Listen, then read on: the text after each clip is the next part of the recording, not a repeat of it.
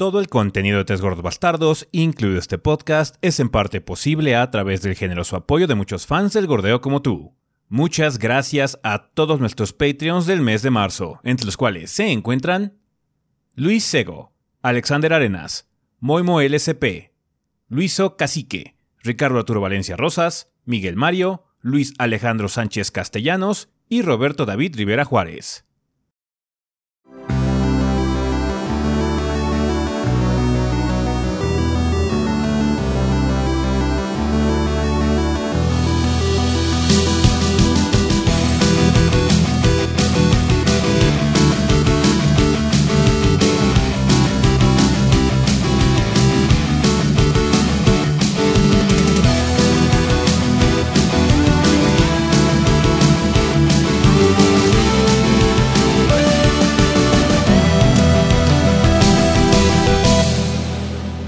Pedo, banda? Sean bienvenidos al episodio 474 del podcast de los tres gordos bastardos. Yo soy su anfitrión Ezequiel y como aquí encuentro con el resto del elenco, los gordos, o sea, Rafa y Adrián. A ver, Adrián, si quieres empezamos contigo. ¿Qué anduviste haciendo esta semana en el mundo del corteo? Pues esta semana he estado jugando Strangers of Paradise Final Fantasy Origin. De hecho, hicimos stream también. Eh, muy, muy raro el juego. Muy raro. sí. Me está costando como catalogarlo, por así decirlo. Está, está muy su pedo, la neta. está, tiene ideas interesantes. Tiene Lamentablemente también tiene problemas interesantes al mismo tiempo. Entonces está raro, el juego está raro. Sí. Este. También he seguido con Elden, es el juego que estoy jugando ahorita como para distraerme en las noches, juego una o dos horitas. De hecho, lo de encontrar una caverna de la que nunca había ido. Así como, ah, no conocía este lugar. Así pasa. Sí. Así es con Elden. Eh, grabamos eh, Gordos Juegan. Así es. King of eh, Fighters. esperemos haya salido el sábado pasado, si no, pues, salió el martes. Sí. Y estoy seguro que algo más, pero no me acuerdo qué. Bueno, no importa. Este. No, no, no, no es algo como muy importante, no es algo que tenga bien en la cabeza. Está bien. ¿Tú, Rafa, qué has andado haciendo? ¿Qué hubo, banda? Pues esta semana eh, pues estuvimos eh, eh, jugando con ustedes un rato en stream, como bien comenta Adrián, Strangers of Paradise, estuvimos ahí viéndolo y pues divirtiéndonos con el bullshit galor, que es esa cosa. Ese juego, si algo tienes que ser interesante, como bien dijo Adrián. Ah, por mi parte, yo estuve jugando el miércoles en stream Tunic, este juego que ya salió así de, de repente, nada más salió en, en Game Pass, ya estuvo disponible. Eh, entonces, pues lo estuve probando eh, con ustedes. Está bastante padre, me está gustando muchísimo. Hay una decisión nada más que no me encanta, que es el de eh, presentar como que los tips y demás como instructivo de juego viejito, no por el hecho de que sea presentar como instructivo de juego viejito, eso está de huevos y el instructivo se ve hermoso, sino porque hay algunas cosas que están en idioma zorro, voy a decir. y, y, son cosas básicas, como es cómo atacar y, y, si tienes algún movimiento especial. Entonces, eso no, eso no me encantó. Es una decisión de diseño que, con la que no estoy 100% de acuerdo, pero es más que nada un nitpick. Siento que el juego en sí está como muy bien hecho en general. La verdad, sí estoy muy, muy eh, contento con cómo está eh, progresando Tunic hasta ahora lo que he podido jugar. Em, es un poquito, decíamos que es una mezcla entre un Zelda y también un poquito eh, Souls en, ciertas cosas. Nada más que ya me di cuenta que cuando te mueres no te quitan todo lo que hayas acumulado, nada más te quitan una partecita, es muy pequeño, no te, no te daña tantísimo si no vas a recuperarlo, si no lo recuperas. Entonces está, está bien, lo prefiero así, la verdad. Eh, sí hay elementos de Git Good, por supuesto. Em, pero sí, muy, muy padre hasta ahora lo que he jugado. Eh, va a haber contenido al respecto, todavía no sabemos qué, pero pues sí, ya eh, eh, estén al pendiente de eso.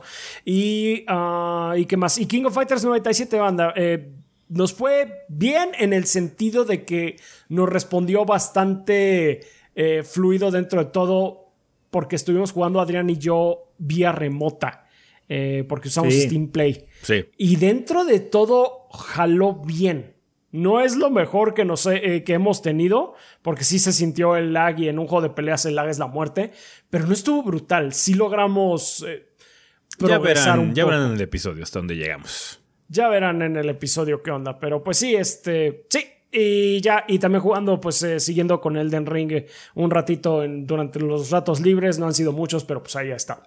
Está bien. Eh, pues yo lo que estaba haciendo también es jugar varias cosillas. Eh, un poquito de eh, Ghostwire Tokyo para terminar, de acabar de grabar, que de hecho es lo que estamos también jugando en estos días. Em, un poquito también de Stranger of Paradise. De hecho, a mí me tocó hacer el stream, también está jugando Stranger of Paradise. otras cosas que tengo para el contenido futuro. Y ya, de hecho ha estado como muy normal. También he estado jugando Elden Ring en stream y todo este tipo de cosas. Entonces sí, ha habido situación variada en esta ocasión. Entonces sí, ha estado interesante esta semana. Va a seguir habiendo contenido, banda. Ustedes no se preocupen. Todavía están saliendo juegos. Por cierto, banda, eh, también salió eh, Pila, ya regresó. Sí, el viernes.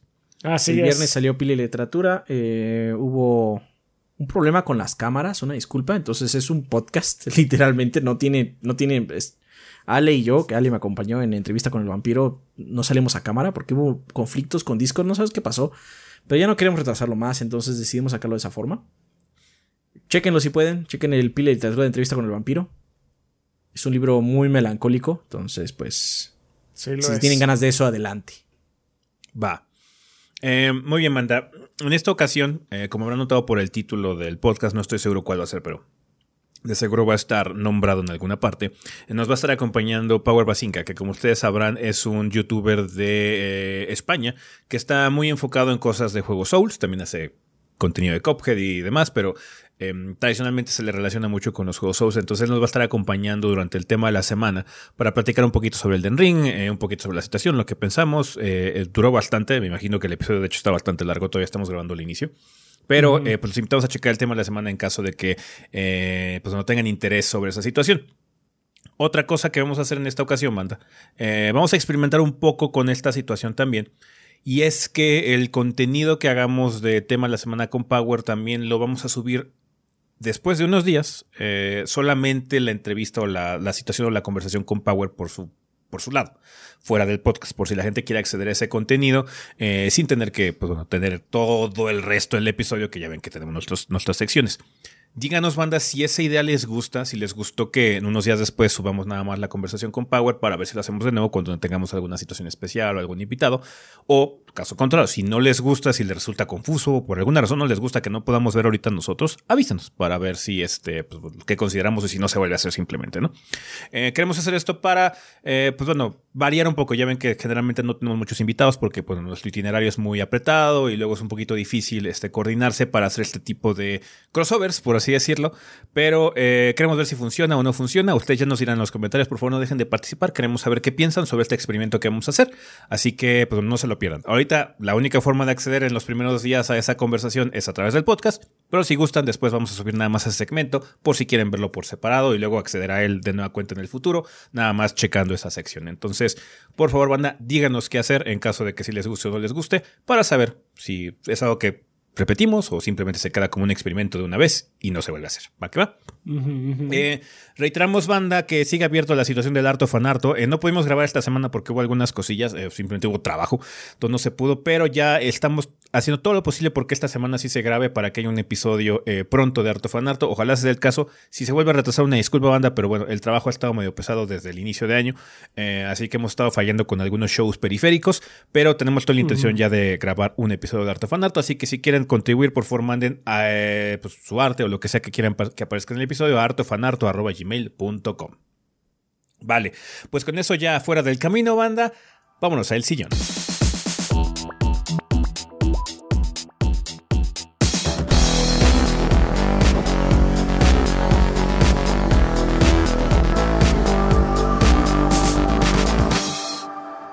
Bien, manda. Pues ya estamos aquí en el sillón donde vamos a hablar un poco sobre las noticias más relevantes de la semana. Pasaron varias cosas. Delay Watch hizo de las suyas de nueva cuenta.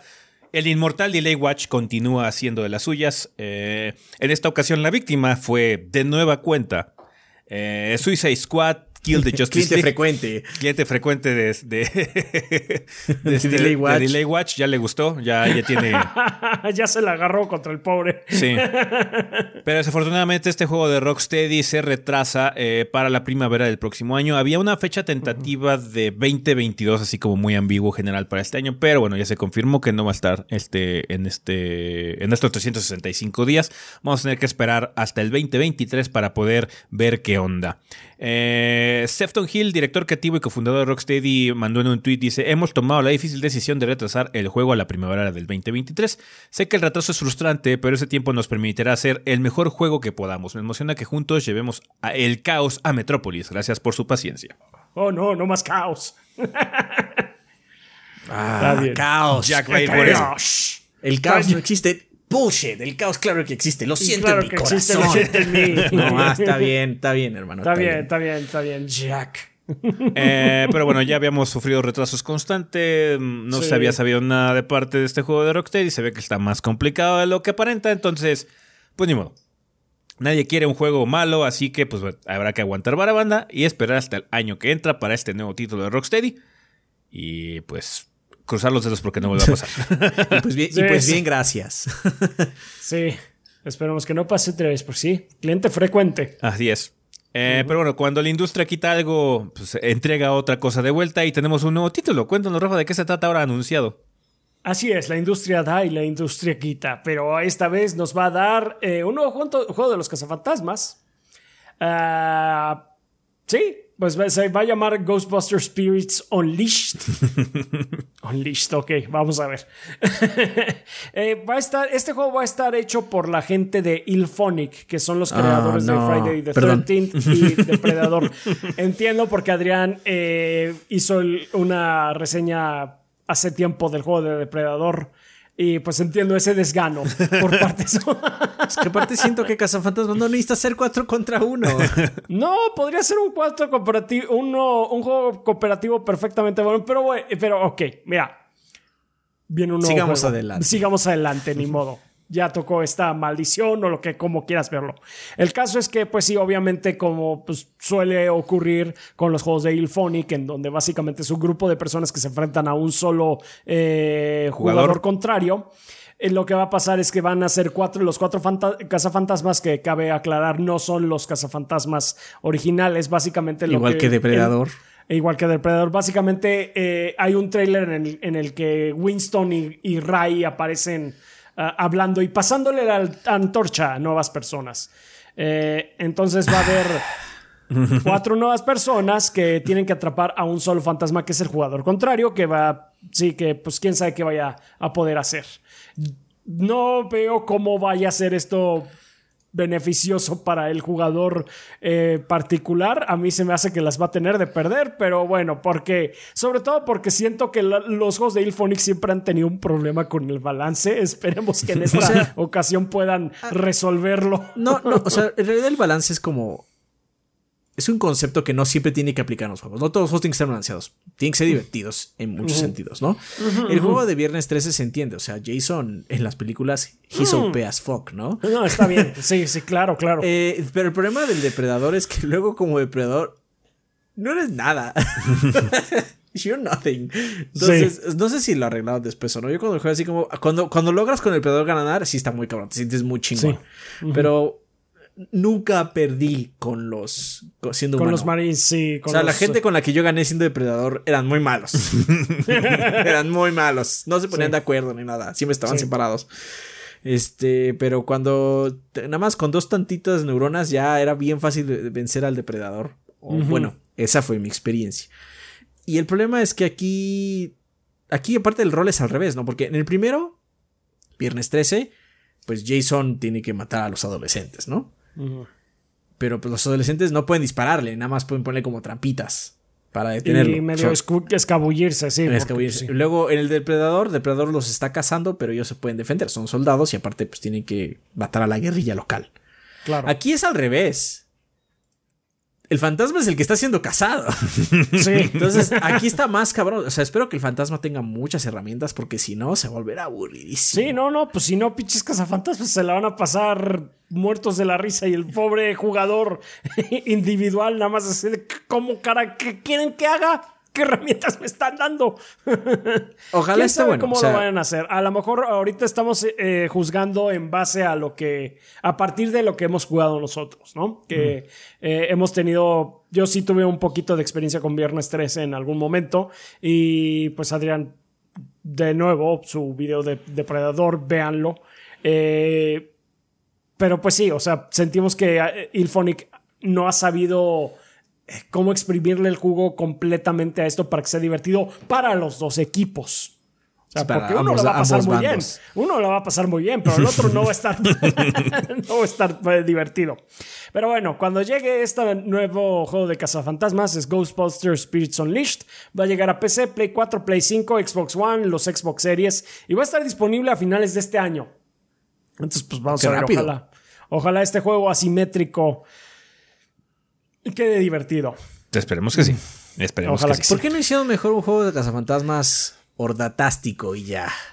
Porque con, jefes gigantes y todo. Así porque Ilphonic eh, no, Jamás. No tiene los recursos para estar reciclando el engine. Yo qué sé, güey. O sea, tendría que hacerlo otra persona, otro estudio. Tendría que hacerlo ya hicieron un juego de aventura de cazafantasmas que al parecer quedó bastante bien, pero no mucha gente lo jugó. yo, lo jugué, yo lo jugué y está bien. O sea, también está. No, pero estamos, eh, estamos hablando de un Vermintide. Ah, un Vermintide. Estoy hablando así, Vermintide de cazafantasmas. y que al final te pelees contra un pinche eh, jefe gigante. Así. Gozer, el goceriano. contra Gozer, el goceriano, si quieres. De, de malvavisco. O sea, imagínate un Vermintide, pero de cazafantasmas. O mejor contra J. in my pants. regresando, regresando al 2004 con esa frase. Ah, estaría bueno que, que el jefe final si fuera un J. Edgar Hoover.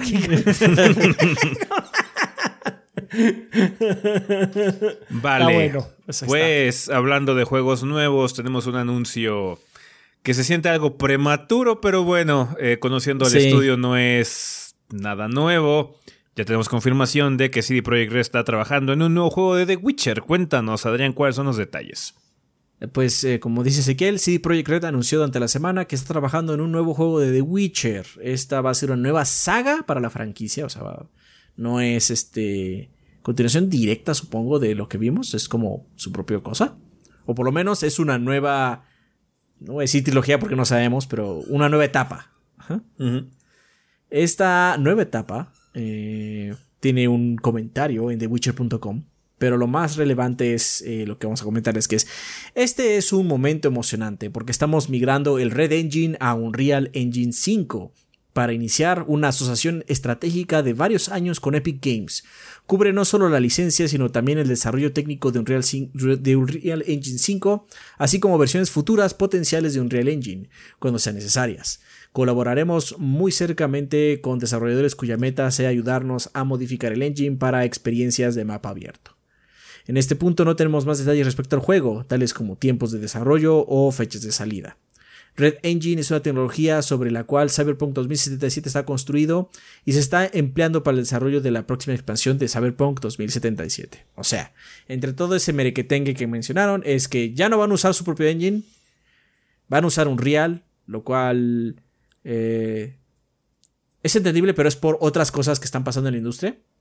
De hecho, hablamos un poquito de eso en un stream, tanto Ezequiel como yo, estuvimos, no me acuerdo cuál fue. Estuvimos los tres. Ah, estuvimos los tres. Esto fue en el de. Fue en, fue, fue en el de Strangers. Final Fantasy, sí, fue en el de. Perdón, Stranger of Paradise, este Final Fantasy.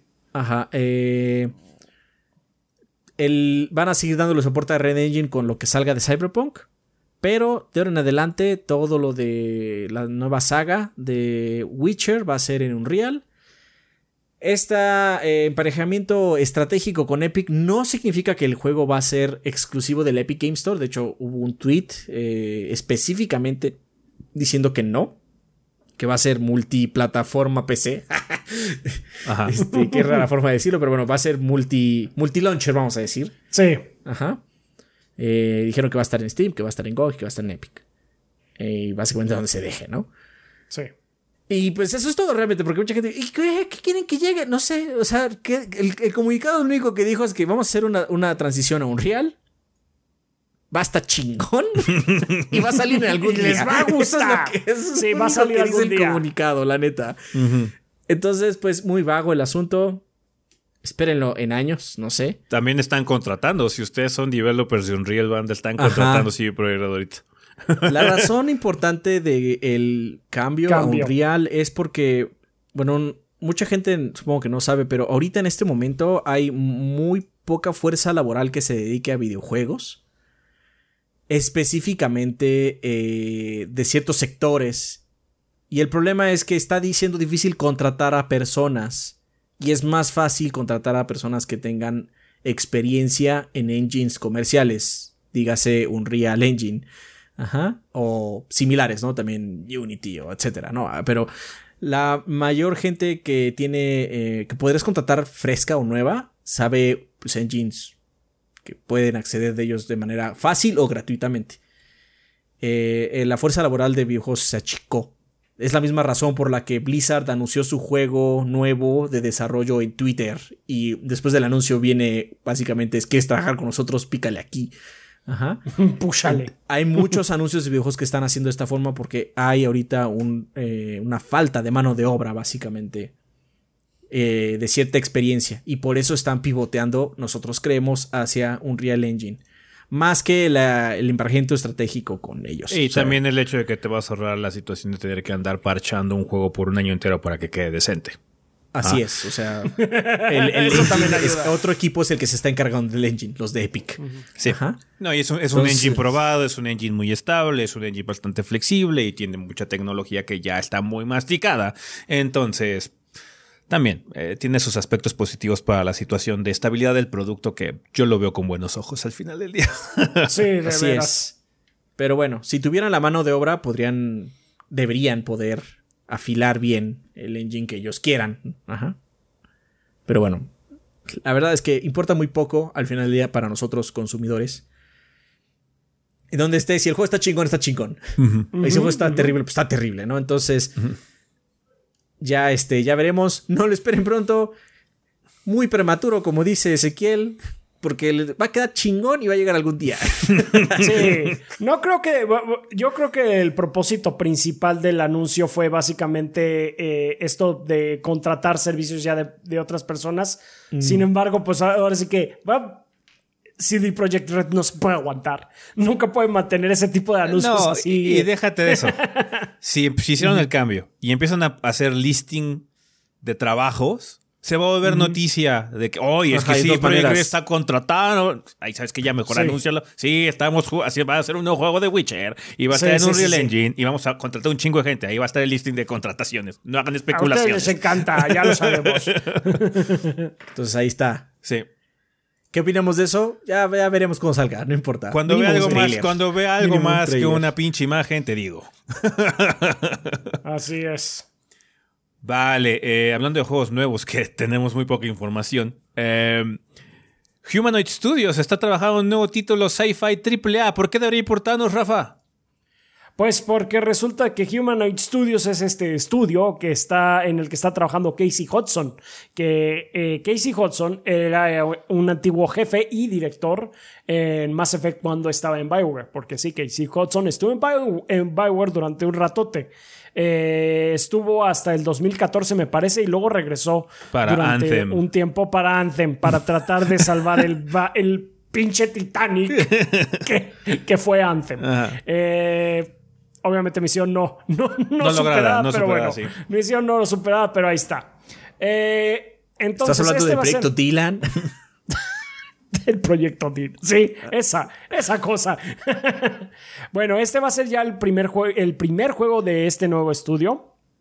Y ya pusieron algún. Ah, un poco de información en su sitio web. Eh, entre ellos, eh, entre algunas cosas, eh, comentan que su proyecto es un juego triple A, multiplataforma, que va a tener un enfoque en la narrativa llevada por los personajes en un nuevo universo de ciencia ficción. Entonces, este, Crash fact, no sé. de hecho, pusieron algunas imágenes de concepto y pues sí, sí tiene como que mucho esta vibra de juego sci-fi, de eh, pues eh, muy del estilo de la, de, la trilogía de Bioware. Ah, eh, como dato adicional, Hudson fundó el estudio en junio de 2021, después de dos décadas de estar en Bioware, donde, pues, reiteramos, trabajó en la trilogía de Mass Effect y también trabajó en Knights of the Old Republic en su momento. Entonces, pues sí, por eso deberíamos de, por eso debería de importarnos y por eso deberíamos de estar atentos a nuevas actualizaciones de Humanoid Studios. Pues ojalá tenga más éxito el producto nuevo que lo que fue Anthem. Ojalá que sí. Anthem no nada más fue Casey Hudson, fueron muchos factores, pero bueno. Casey Hudson no, logró salvarlo. No es un superhombre. sí, no, no. Casey Hudson se fue en el 2014. O sea, Anthem cuando empezó desarrollo ha de haber sido por esa fecha, pero él no estuvo involucrado como que en su, en su concepción, hasta donde tengo entendido. O sea, lo más preocupante de ahí es que igual y él trae la, eh, la cultura. La BioWare, Magic. tenía antes de Anthem. o sea, la de antes nada más es el mal ejemplo de lo que pasó con su cultura, ¿no? La BioWare Magic que dijo Ezequiel. Sí. Que es así como un montón de diseño y un montón de cosas así como, estaría padre esto, y luego tratar de hacer un juego como en seis meses. Entonces, ojalá no les pase eso, la neta.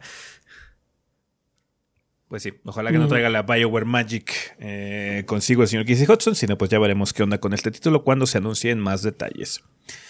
Eh, hablando de cosas amorfas, este ni siquiera tenemos el título, pero bueno, sabemos que se está trabajando en un juego. Eh, de nueva cuenta, banda, eh, la industria da de qué hablar, pues PlayStation o Sony como tal, acaba de comprar un nuevo estudio, el estudio Haven. este es un estudio nuevo que se formó hace un par de años, eh, fundado por Jay Draymond. Si ustedes recuerdan, Jay Draymond fue la persona encargada de mucho de la concepción del primer Assassin's Creed. Estuvo trabajando en Ubisoft por mucho tiempo. Eh, y será la primera desarrolladora de Sony en Canadá. Eh, que es un caso raro porque de hecho en Canadá hay muchos estudios desarrolladores por algunas cosas que tienen algunas ciudades impuestos, impuestos y cosas así, ¿no? Montreal tiene muchas este Beneficios de impuestos. Beneficios de impuestos. Si te dedicas a la este, industria de los videojuegos.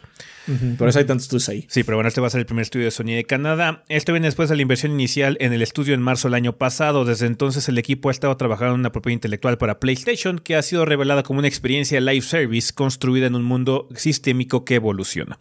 Básicamente lo que ocurrió es que Jay Raymond fundó su propio estudio y pues bueno, le hizo algún tipo de pitch a Sony. Sony dio el varo para que se generara este producto que iba a ser una IP de Sony. Parece ser que a Sony le ha gustado lo que ha visto. Eh, Compró todo. Y dijo, ¿sabes qué? No nada más voy a invertir, voy a comprar todo el paquete, voy a comprar, quedarme con todo el pastel. Entonces ya hay un nuevo estudio de parte de Sony, que pues, es un estudio nuevo del cual no tenemos ningún tipo de ejemplo o producto, así que es básicamente como si hubieran fundado un pinche estudio nuevo, básicamente.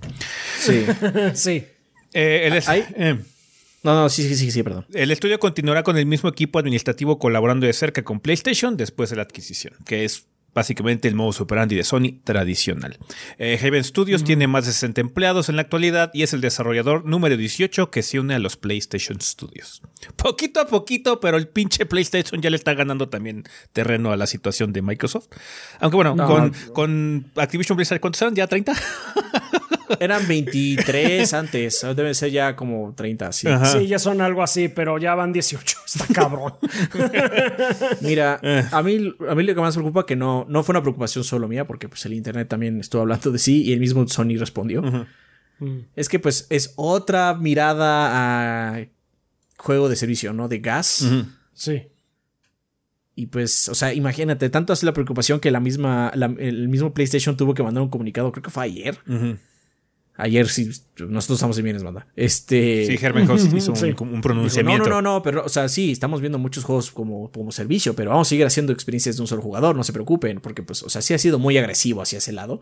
Sí, y, pues, obviamente, el, desastre que ha salido con Gran Turismo, ¿no? Ahorita. o sea, problemas de monetización, aumentaron mucho los precios post eh, lanzamiento ya los regresaron de nuevo y dieron un montón de créditos, pero pues, el error es el error y el error se, lo van a, se, van, a acordar de él eternamente las personas. Es que juegos como servicio no son enchilados, o sea... No, no, no, es que no son te puedes ir mucho de un lado y te puedes volver muy agresivo como lo que pasó con Gran Turismo, o te puedes ir al otro como lo que le está pasando a 343 que no ha comunicado ni un pito con respecto a qué es lo que va a pasar con Halo, entonces... Tienes que tener un plan muy bien establecido para poder lograrlo bien. Y que el grid corporativo no se como el producto, porque si no pasa el Gran Turismo, pasa el Babylon's Fall. Sí, no mames, o sea, el Gran Turismo se le pasó la mano. O sea, fue así como, ¿qué pedo con esto? Hizo un Forza, básicamente. Forza 6, ese, ese, fue el problema de Forza 6. Así como, ustedes arruinaron esta pinche entrega de este producto por putas microtransacciones. Don't do the fucking same. O sea, el, problema que tiene esta pinche industria es que la gente no aprende por proxy. Tiene que pasarles a huevo a ellos para aprender las lecciones.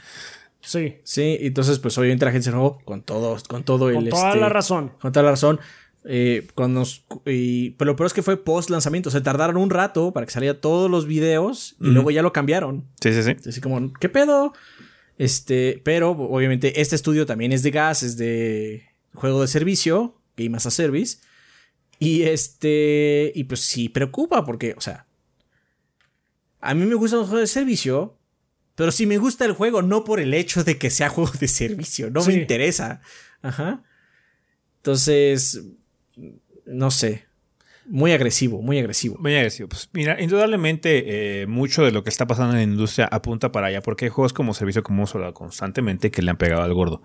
Pero el problema es que no quieren hacer la tarea. Simplemente quieren hacer el juego como servicio nada más. Básicamente, porque sí. traducir un modelo de celulares o de móviles a consolas, pero así no funciona. El mercado es muy distinto y más si vas a cobrar full price por el pinche producto.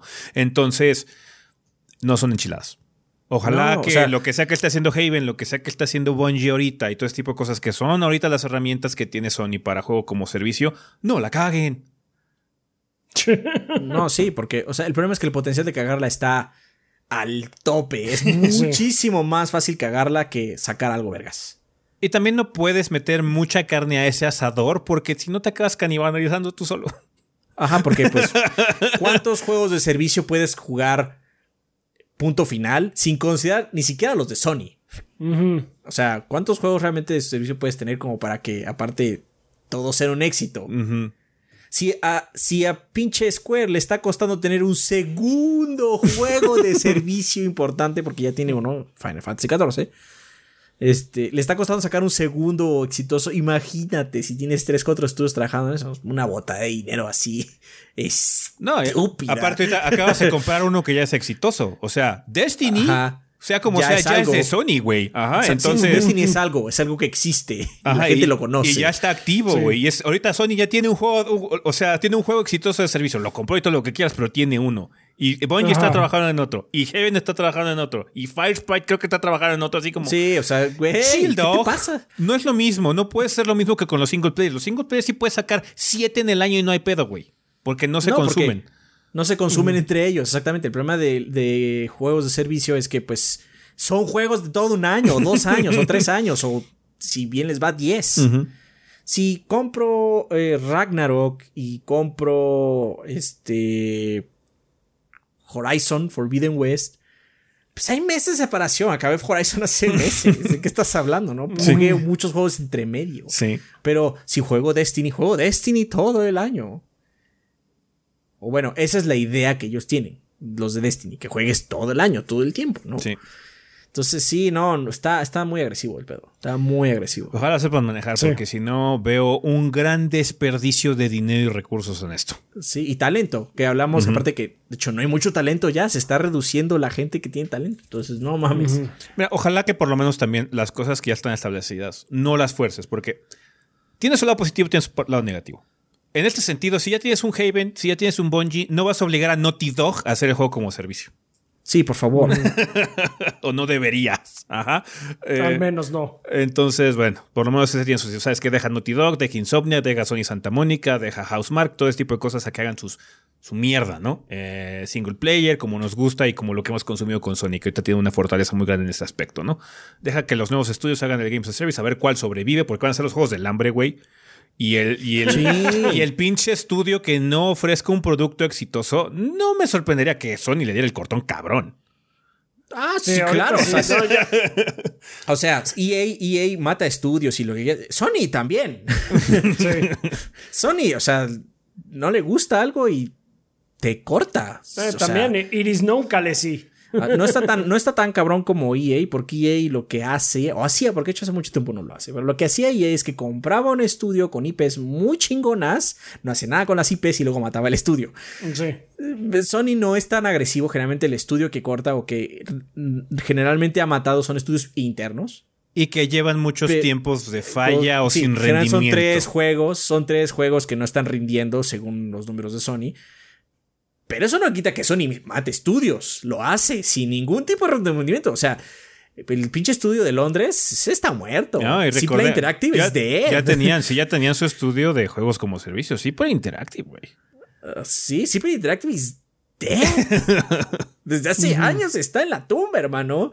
Luego también el que hizo el de Days Gone les dieron cortón. No, llegaron los números, cortón. Y el güey está bien enchilado en Twitter diciendo, la neta, falacias. Pero bueno, eso es porque está enchilado. O sea, Sony, Sony Ben sigue existiendo. O sea, pero ese, es, ahorita el que está frágil, eh, Sony Ben, la verdad. Entonces, su siguiente juego más le vale pegar, cabrón, porque si no, ya. no, o sea, Sony sí te usa las tijeras también. y súper agresivo, mega agresivo también. Entonces sí, este, yo, yo sí los veo. No funcionó el gas, córtaselos, perro. Sí lo veo. Vale. Pues ahí está. Eh, Sony compró, slash fundó un nuevo estudio, porque este estudio realmente no existía hace, hace dos años, no había nada. Entonces sí. Dio, dio dinero para que se creara y luego lo compró. sí. Lo cual siento que es una pérdida de dinero, entonces mejor fúndalo todo desde el inicio. Sí, ya desde el inicio, no, pero bueno, no, sé, supongo, que, supongo que es un, tipo de precaución, ¿sabes? Que quieres minimizar las pérdidas a corto plazo, pero estás dispuesto a pagar un poco más a largo, ¿no? Es que vamos a ver primero el concepto, si funciona, si no funciona, eh. Que de hecho yo creo que fue lo que pasó con Kojima, güey.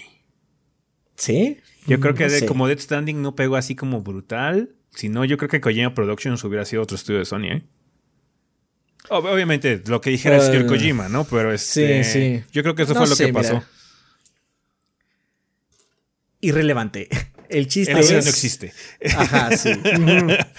Pero bueno, ahí está. Eh, nuevo estudio de parte de Sony. Haven, eh, de parte de, bueno, dirigido por Jade Raymond. Vamos a ver qué más noticias tenemos al respecto a futuro.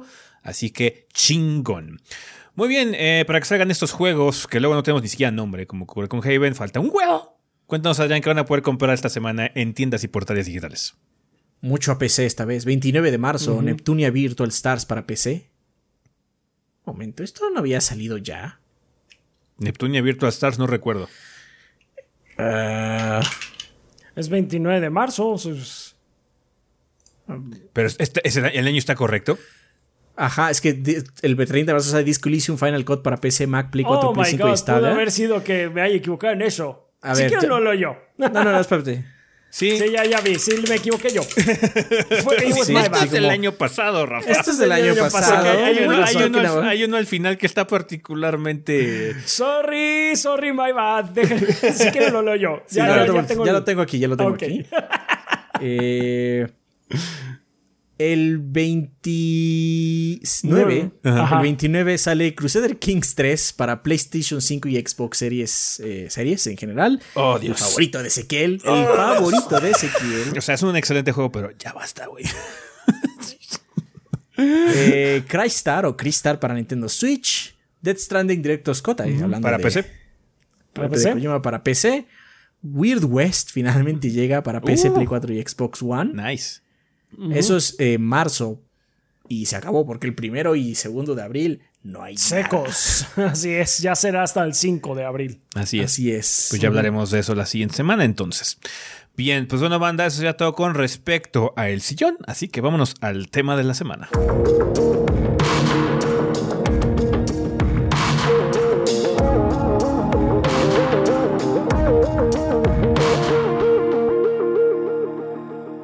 Muy bien, banda, pues ya estamos aquí en el tema la semana que, eh, como es costumbre, vamos a empezarlo con la vida después del podcast. En este caso sería episodio 473, dándole la vuelta al FOMO. Cuéntanos, Rafa, ¿qué nos mandó la banda? Muy bien, tenemos tres comentarios en esta ocasión. el primero de Isagittarius o iSagittarius o como sea, en la página que nos dice, hola gordos, empiezo este comentario diciendo, estoy atrasado por 8 o 9 años con la industria y esto me convierte en una extraña víctima del FOMO, ya que solo cuento con mi PlayStation 3. Déjenles comento mi caso. Obviamente no puedo jugar lo que sale bajo ningún medio debido a mi situación económica. Lo siguiente lo digo sin ningún orden en particular. Cuando salió Bloodborne todos y todos hablaban de él, a lo que yo pude acceder fue a Dark Souls 2, eh, Scholar of the First Sin versión clásica, no tiene el rebalanceo de enemigos. Cuando salió Doom 2016 y todos pedían más Doom, yo no tuve que irme a mi laptop de la escuela y comprar los clásicos. Yo tuve que irme a mi laptop de la escuela y comprar los clásicos en GOG. Los acabé en vainilla y luego el, lo modé para que se pareciera más al 2016. Cuando Death Stranding salió y vi que y vi, y vi videos que comparaban la calidad del historia con la de Metal Gear, eh, Metal Gear, Solid 5. Gear Solid 5 de Phantom Pain, me entró la curiosidad y jugué Metal Gear en la versión PlayStation 3. Cuando, cuando todos se volvieron changos con Yakuza 0, conseguí Yakuza 1 de PlayStation 2. Con todo y su doblaje en inglés, Majima es interpretado por Mark Hamill. Ok, desempolvé el PlayStation 2, luego conseguí por medios extraños Yakuza 2 y luego compré la versión de Estados Unidos de Yakuza 3 por 300 barotes. No sé por qué en Mercado, en Mercado Libre y Amazon no baja de los 700 pesos, pero lo encontré en vara, lo encontré vara y dije matanga. El nuevo Tales of, Adrián lo recomienda bastante, me dije. Tales of Graces y Tales of... Tales of Graces F y Tales of Exilia. Y Tales of Exilia. El F es parte del título. Sí. Eh, Exilia fueron los que pude encontrar. Valkyria Chronicles 4, el 1 de PlayStation 3. Relanzaron Skyrim para Switch, pues no lo había probado hasta entonces. Elden Ring, pues Demon Souls con un server de fans y encontré un disco en condiciones decentes de Dark Souls 1 y me puse manos a la obra. Anunciaron el remake de Dead Space, solo había jugado el 2 y el 3 un amigo que estaba vendiendo su colección de PlayStation 3 para completar la de la PlayStation 5 para la PlayStation 5 lo dejó en 100 pesos. Un port de Dragon's Dogma para el PlayStation 4 y Xbox, Xbox One, pues a jugar el viejito. Y tantos otros lanzamientos los cuales no tenían iguales en viejas consolas, tuve que buscar juegos con algún gameplay similar. Pues esa es mi extraña manera de seguir el FOMO. Está claro, me estoy perdiendo de todo y eso me hace sentir que me quedé atrás, pero por otra parte estoy disfrutando muchísimo muchísimos juegos y descubriendo cosas nuevas cada tanto y las aprovecho al máximo. Rayos, lo único, los únicos platinos que tengo son los de Metal Gear Solid 5 y Dark Souls 2. Y este último ya le voy a dar su décima sexta vuelta por el hype de Elden.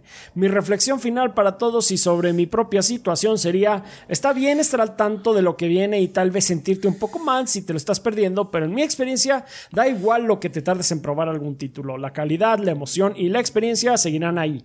Y a menos que sigas a Nintendo los podrás conseguir en un super precio. True. True that, Y por mi parte le echaré todos los kilos para mejorar mi situación y poder comprarme una nueva consola para algún día disfrutar de esos juegazos. Sé que esta es una situación bastante extrema, pero cuando escuché el tema sentí que debía compartir eh, mi situación con la esperanza de sacar un par de risas, unas reflexiones y sobre todo reconfortar a todos los que, eh, que igualmente no pueden probar todos estos títulos que están saliendo. No pasa nada, lo jugarás cuando se pueda y lo disfrutarás más por todo lo que tuviste que esperar. Eso es todo, gorditos y bandas. Se lavan las manos, se las lavan, perdón, y nos escuchamos en otro podcast.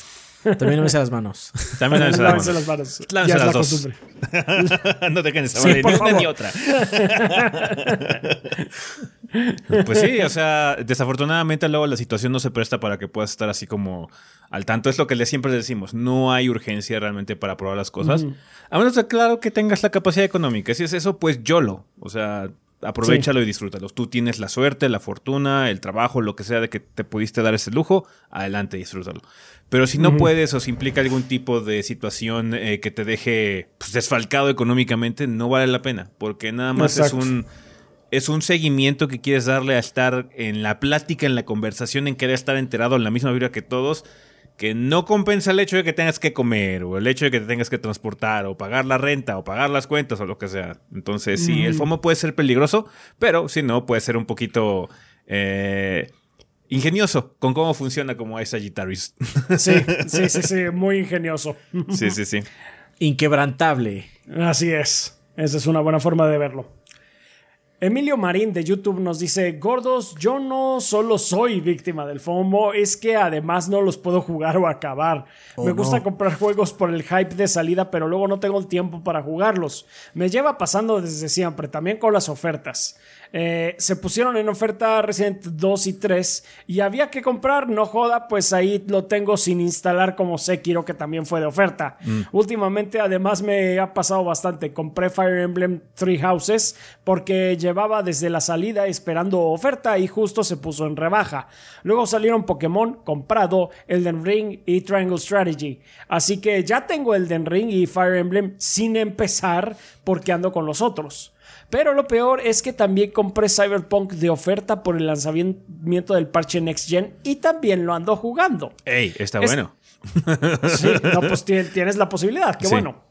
Es tremendamente imposible ya que compatibilizo con la universidad y con tener novia es un hándicap importante y al final no le echas muchas horas a los videojuegos porque además siempre apetece una partida de Halo o de FIFA. Me mataron el pez. Sí, pez y sí. Pez is dead. Pez y super dead. Resti pepperoni. Resti pepperoni.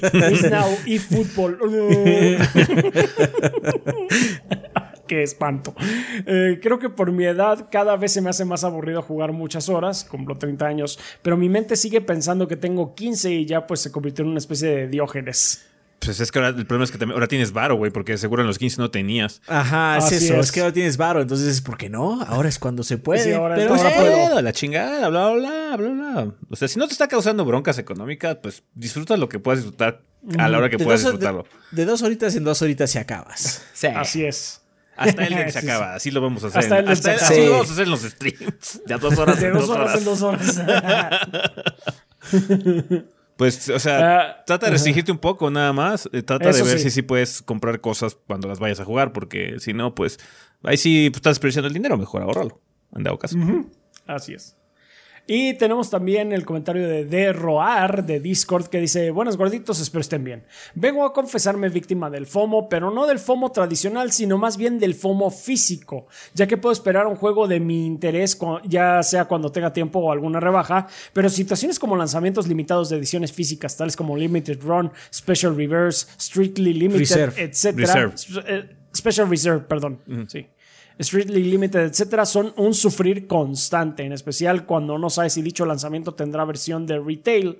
Me ha pasado que compro cosas de Limited Run y después de algún tiempo aparece en Amazon a menor precio.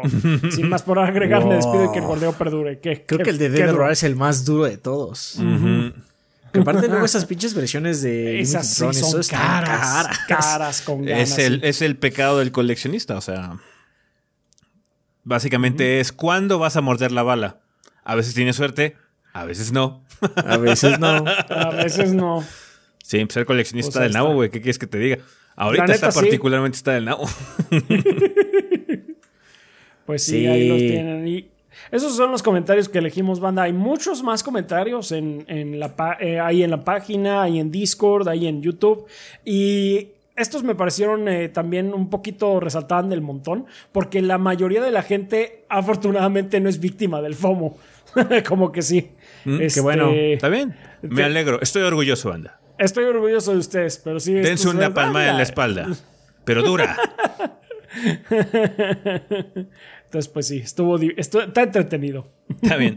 Pues bueno, banda, aquí vamos a terminar lo que sería la sección de eh, normal del tema de la semana con eh, la vida después del podcast. Muchísimas gracias por haber participado. Como les habíamos comentado, el día de hoy tenemos visitas en el tema de la semana. Vamos a estar platicando con Power Basinga mucho sobre, eh, pues bueno, lo que él hace, su trabajo, pero también particularmente en Elden Ring y salió mucho en la conversación. De hecho, nosotros ya grabamos esa parte, estamos grabando esto después de nuestra conversación con, con Power. Nada más les avisamos un poquitín para la gente que está advertida. Hay algunos spoilers de Elden Ring. No eh, vamos largo y tendido así hablando de spoilers y lore y eso, pero sí mencionamos algunos jefes, eh, orden, cómo es la situación del jefe final, cositas así por el estilo. Por si no se quieren arruinar nada, eh, los invitamos a brincarse, brincarse esta parte del podcast y pues regresar cuando ya eh, eh, pues hayan acabado el juego, si es que planean acabarlo, ¿no? Eh, digo, no es muy grave, no hay una situación así como, uf, no hablamos muchísimo y largo tendido, pero sí hacemos mención de algunas cosas, nada más les advertimos, porque no quisimos limitar la plática, porque pues, no, es una oportunidad muy eh, rara que Power nos haya podido visitar, entonces, pues no quisimos a- a tener algún tipo de restricción también por lo mismo. Entonces, disfruten la conversación, estuvo larga, así que vámonos para allá. También, Ah, también perdón, ¿qué pasó? Eh, que vamos a subir esta parte por separado después. Ah, sí. Ah, cierto es. Cierto es. Muchas gracias, Adrián, por recordarnos que sí, en efecto, esta, esta parte se va a volver a subir eh, independiente por si después quieren acceder a ella con más facilidad, van a poder encontrar intacta la plática en un video aparte para que también no tengan que andarla buscando en el podcast y todo eso. Entonces, ahora sí ya, eh, con todo eso aclarado, banda, vámonos para allá a la plática con Power. Y bueno, banda, pues ya estamos aquí en el tema la semana y como notarán, ya las habíamos mencionado alrededor de todo el episodio, tenemos invitado en esta ocasión un invitado de lujo que afortunadamente por fin pudimos concretar después de mucho tiempo de estar platicando a ver si se podía hacer algo. Power Basinga nos está visitando desde España. Muchísimas gracias por tomarte el tiempo de estar aquí y platicar con nosotros. Como dije, ya harto rato ya esperando a ver si podemos platicar contigo y afortunadamente ahorita que se dieron las cosas y acaba de salir el Den Ring. Eh, pues qué, mejor que tenerte aquí para platicar un poquitín sobre el juego, hacer una especie de post-mortem de experiencia del título contigo. Pero antes de eso, Power, este, por favor, cuéntanos, cuéntale a la banda en caso de que no te conozcan, quién eres y a qué te dedicas aquí en el YouTube. Ah, vale, vale, está bien, está bien decirlo de YouTube porque, porque yo aparte de, yo lo de YouTube es un hobby trabajo, porque yo soy ingeniero de caminos y, trabajo en, una empresa. Entonces, pero bueno, en YouTube llevo 10 años, eh, empecé, bueno, realmente no empecé con YouTube, sino que empecé con, eh, con una bitácora, con un eh, blog de guías de World of Warcraft y entonces empecé a subir vídeos de, World of Warcraft para apoyar esa bitácora. Y, y luego, cuando salió, eh, bueno, yo empecé a jugar Dark Souls cuando salió para PC, o sea que no, eh, no empecé justo cuando salió el juego, sino eh, lo empecé a jugar y lo jugaba con teclado porque en esa época ni, ni tenía consola. Qué valiente. sí. sí. Y, y, pasó una cosa mm, curiosa y es que, esto no sé si lo he dicho en algún sitio, pero es cierto, y es que el juego, cuando lo jugué, justo antes de acabármelo, me llamó como a compartirlo. Decía, esto tengo que compartir, tengo que compartir mis estrategias de este juego. Y entonces así empecé una guía que está subida al canal, la guía del piromántico, que es curioso porque mucha gente por nostalgia me dice que, que yo antes lo hacía mejor, pero esa guía la empecé cuando ni siquiera, o sea, me había pasado el juego una vez. Mm. O sea, tenía muchos menos conocimientos que ahora, pero es que en ese momento y yo tenía como esa necesidad de compartir y aparte eh, creía que lo estaba haciendo muy bien. Para esa. Lo hice lo mejor posible para esa época, pero.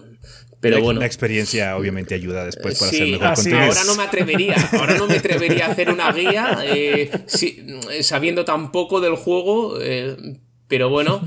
Y luego hay pues en esa época subía eh, Dark Souls. Fue, realmente Dark Souls fue lo único que, cuajó, porque yo también subía contenido de arcades viejos de, cuando era joven y, tal.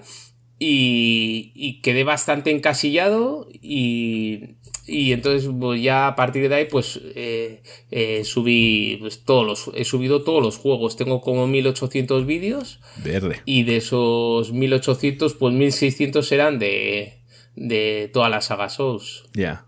Básicamente. Entonces sí podemos decir que tu canal sí está muy enfocado a la saga Souls, ¿no? También. Bueno, hay una cosa muy curiosa, muy curiosa. Mis vídeos más populares no son de Dark Souls. son de Cuphead, son de, Son de Cuphead. y, y, hay una cosa súper curiosa. Y es que este, con Elden Ring he, eh, alcanzado el máximo de mi canal. He multiplicado las visitas por, eh, por 3, ¿vale? y sí, hemos llegado a 15 millones de visitas en un mes. o sea, una burrada.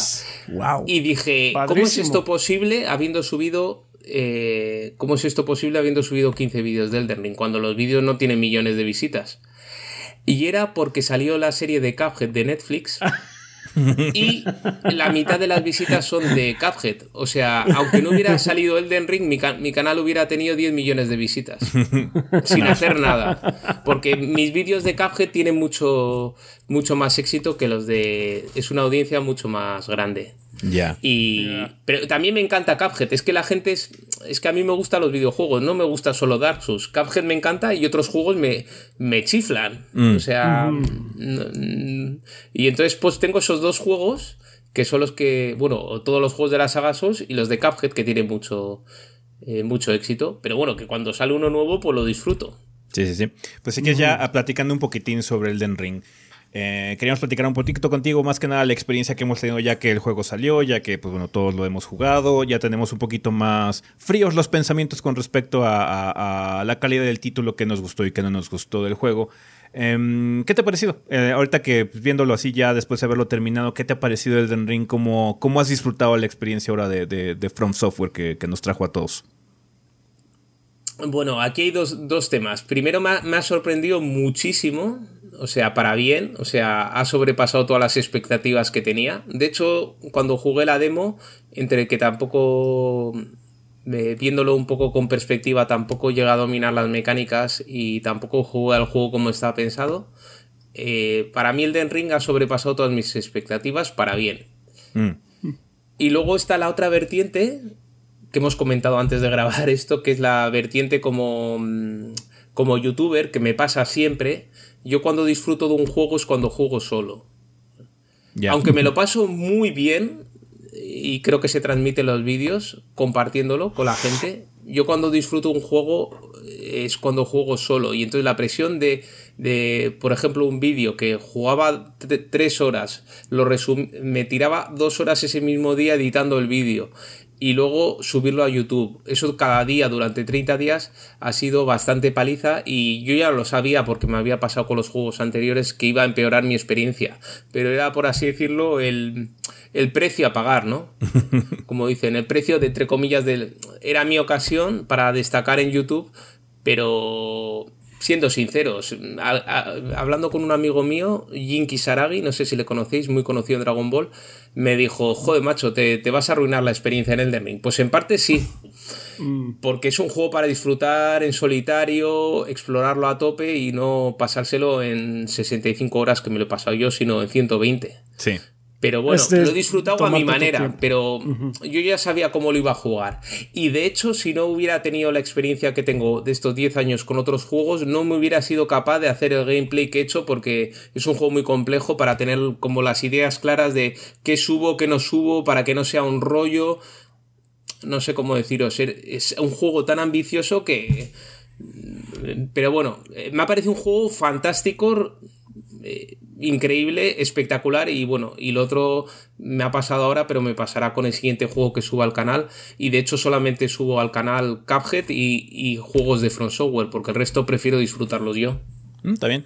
De hecho, sí, entendemos muy bien la situación de la presión, ¿no? Esa, esa, esa constante, ese constante malabareo de que si se te presenta un juego así, que estás disfrutando mucho, que está hecho como muy para ti, pero también tienes esta situación de crear el contenido, es como que la el balance que tienes que lograr, ¿no? De hecho, nuestra situación fue muy particular porque afortunadamente pudimos tener el juego de forma anticipada, pero así como tenemos este embargo. Vamos a poder lograr sacar reseña de este juego en este embargo, pues vamos a tratar, ¿no? Vamos a intentar. Entonces fueron 3, 4 días de jugar casi 15 horas, así diarias. Entonces estuvo cabrón. Fue una situación muy pesada. Y sí, mucha gente estaba preocupada. De hecho, en los comentarios de nuestra reseña se refleja, oigan, sí les dio tiempo a acabar, no sintieron como mucha presión, bla, bla. Pero también entra ese lado que tú mencionas, ¿no? Es que ya tenemos mucha experiencia. O sea, a la gente le está costando quizás saber a dónde ir o cuál es el siguiente paso, la siguiente zona, pero nosotros ya sabemos qué. O sea, yo ya sé que voy a hacer mi build decks, ajá, y que a lo más tengo que subirle quizás inteligencia porque estoy viendo que hay muchas magias, ¿no? Y todo ese tipo de cosas. Entonces ya pensamos diferente, ya es una situación muy distinta. Pero también es lo mismo, no podemos disfrutar el juego al 100 como antes porque la situación temporal es muy distinta, ¿no? La presión de, crear el contenido es distinta. No, pero tenemos así como el beneficio de jugarlo antes, entonces hay que tratar de sacar el contenido también antes. Pero además, y esto es algo que hemos comentado varias veces con cuando hacemos streams de juegos de From, es que de From particularmente de Miyazaki, es que ya llega un punto donde ya sabes, ya hablas Miyazaki, entonces no caes en todas las trampas, básicamente dices, ah, aquí hay algo, esto es muy sospechoso. Eso es carnada. Eso es una carnada. Eso es carnada. Eso me pasa siempre que voy a entrar a un cuarto. Lo primero que hago es mover la cámara para revisar las esquinas. Entonces, eso, ese tipo de detalles también hace que tú recortes tu tiempo de gameplay. Porque ya sabes. Aunque tengo que decir que en Elden en particular cambiaron el dialecto. Porque sí, este. Hay muchas trampas nuevas. Hay muchos eh, recovecos diferentes Y hay muchas cosas que simplemente no existían antes que ahora son parte del gameplay y tienes que acostumbrarte a ellas. Lo cual hace sentir fresco para los que llevamos mucho tiempo jugando este tipo de juegos también. Sí. Pero me, me imagino siendo así como eh, una persona que no conoce nada de estos juegos de From, entrar directamente a Elden debe ser un mundo enorme de posibilidades que hasta te debe de sobrecoger, ¿no? Así como, es que es demasiado. Sí, sí, sí. sí, sí, sí. Pero bueno, eh, con respecto, si quieres, a los cambios, ¿qué te pareció? ¿Te gustó? ¿Qué es lo que te gustó? ¿Qué no te gustó de la filosofía que tiene de diseño este título? ¿Qué podrías así como resaltar que, que sientas Mira, así? Os voy a decir una cosa que no me ha gustado y que creo que es un, un fallo de diseño, que lo tengo, lo, lo voy a sacar en, en un vídeo que haré en el futuro de mi experiencia, pero ha habido una cosa, no sé si estaréis de acuerdo, ¿eh? pero que a mí el juego me ha confundido. Mm. Me ha confundido con las flechas de los puntos de gracia. A mí el juego, yo lo que, lo que, lo que he entendido es que tenía que seguir esas flechas para hacer el camino principal. Y, y- y en mi primera partida me, es- me he estrellado con, con la zona del, eh, incluso con experiencia, con la zona del, del castillo de, de Stormhill. Y me he estrellado como un loco porque no había explorado la parte que estaba a un lado y a otro porque para mí el juego me decía que tenía que seguir esa flecha. Y luego, es más, luego llegó un momento que había distintas flechas a mitad de camino que me, me confundieron y también me fui a la zona de intermedia, me- meseta altus. te- el juego te dice, cuando tengas dos grandes runas, vete, vete a la zona donde está el árbol áureo. La leche con dos grandes runas tienes muy poco poder, no puedes ir a esa zona. Y te lo- me lo está diciendo el- la persona del tutorial. Y en ese sentido, eh, eh, so- eh, quizás es fallo mío, eh, pero yo como yo eso no me ha... eh, a ver, es un fallo menor, pero ha sido mi experiencia que yo sí... El gameplay ido muy a saco al principio porque entendía así el juego. Sí. Entendía que el, el camino era por ahí, pero el camino no era por ahí. El camino era explórate toda la zona inicial y luego vete al, al castillo. Sí, sí, sí. Eso, eso no me ha gustado. Eh, luego, eh, bueno, luego tiene ciertos errores técnicos que tienen todos los juegos de From. Clásico ya Imperdibles Clásico clásicos. sí. From. Sí. Y ya está, pero aún así nada empaña la experiencia. Tener un juego de 120 horas cuando el resto eran juegos de 20 horas con, con unos jefes espectaculares, con una experiencia impresionante, con muchas posibilidades, con distintos finales. Es que es, es mejor en, en casi todo. Es mejor en casi todo. Sí. Ah, Se me había pues, ocurrido otra cosa. Sí, quiero, sí quiero preguntarte así, si quieres, perdona, ahorita si quieres preguntar, no sé si vamos a preguntar lo mismo de ¿qué te parece la situación de los jefes dobles? Porque Mm, a, mí, a mí hay un- algo que me molesta mucho es llegar y ah, ahora no vas a pelear contra uno, vas a pelear contra tres cosas al mismo tiempo. Ya, ya, pues es que el otro día estuve viendo un vídeo de crítica de, de los eh, del dúo Sacrodermo, pero ¿sabéis qué pasa? Que eso depende mucho de la experiencia, porque a mí casi los mató a la primera. Mm. O sea, los dejé a un golpe a la primera y los maté a la tercera con mi build. Y aparte, justo ese ejemplo que no sé si os costó, hay gente que dice que le costó 30 intentos. Yo los vi, les pillé el truco muy fácil porque cuando lanzaban la piromancia eh, se quedaban súper vulnerables. Y encima, con el daño que hacía, en cuanto mataba a uno, al otro le empezaba a dar golpes, le mataba y luego le mataba al otro. Y no me costó. Pero mucha gente ha presentado quejas. Es por ese jefe, ¿no? Porque tampoco. ¿Cuáles más hay? Ah, No, hay- de hecho, bueno, mi, hay- hay mi queja sí. más grande es eh, durante las catacumbas y las minas que repiten Ah. jefes y luego es así como, bueno, ahora tres de estos iguales. Y es así como, pero pues ya, yo ya pasé Sí. por esto y aparte, o sea, hay unos, hay unas como, voy a decir muñecas de cristal que tienes que primero quebrar para hacerles daño. Bueno, yo no tenía un arma blunt, tenía un arma, una espada. Ah, la- sí, la- las. como- Sí, que, ya sé, las Maidens, ¿no? Como son las donce- son como doncellas Eso, de hierro. eso, Sí, son como unos. eh, y te mandan tres en esta pelea y así como. Y tienen una estamina infinita, básicamente. Sí, de hecho, hay, hay una que tiene unos como chakrams, hay una que tiene una lanza y luego tiene una con magia, ¿no? Entonces son tres muñequitas como de cristal delgaditas que... Ah, no, la- no, vale, decía otras. Sí, Ah, sí, sí, supongo que, supongo estabas pensando en las Iron Maidens, que son como enemigos Sí. que están ahí. No, esos, Sí. esos son enemigos. Yo, ni, yo no he matado ni una de esas. las veo y yo he Son horribles.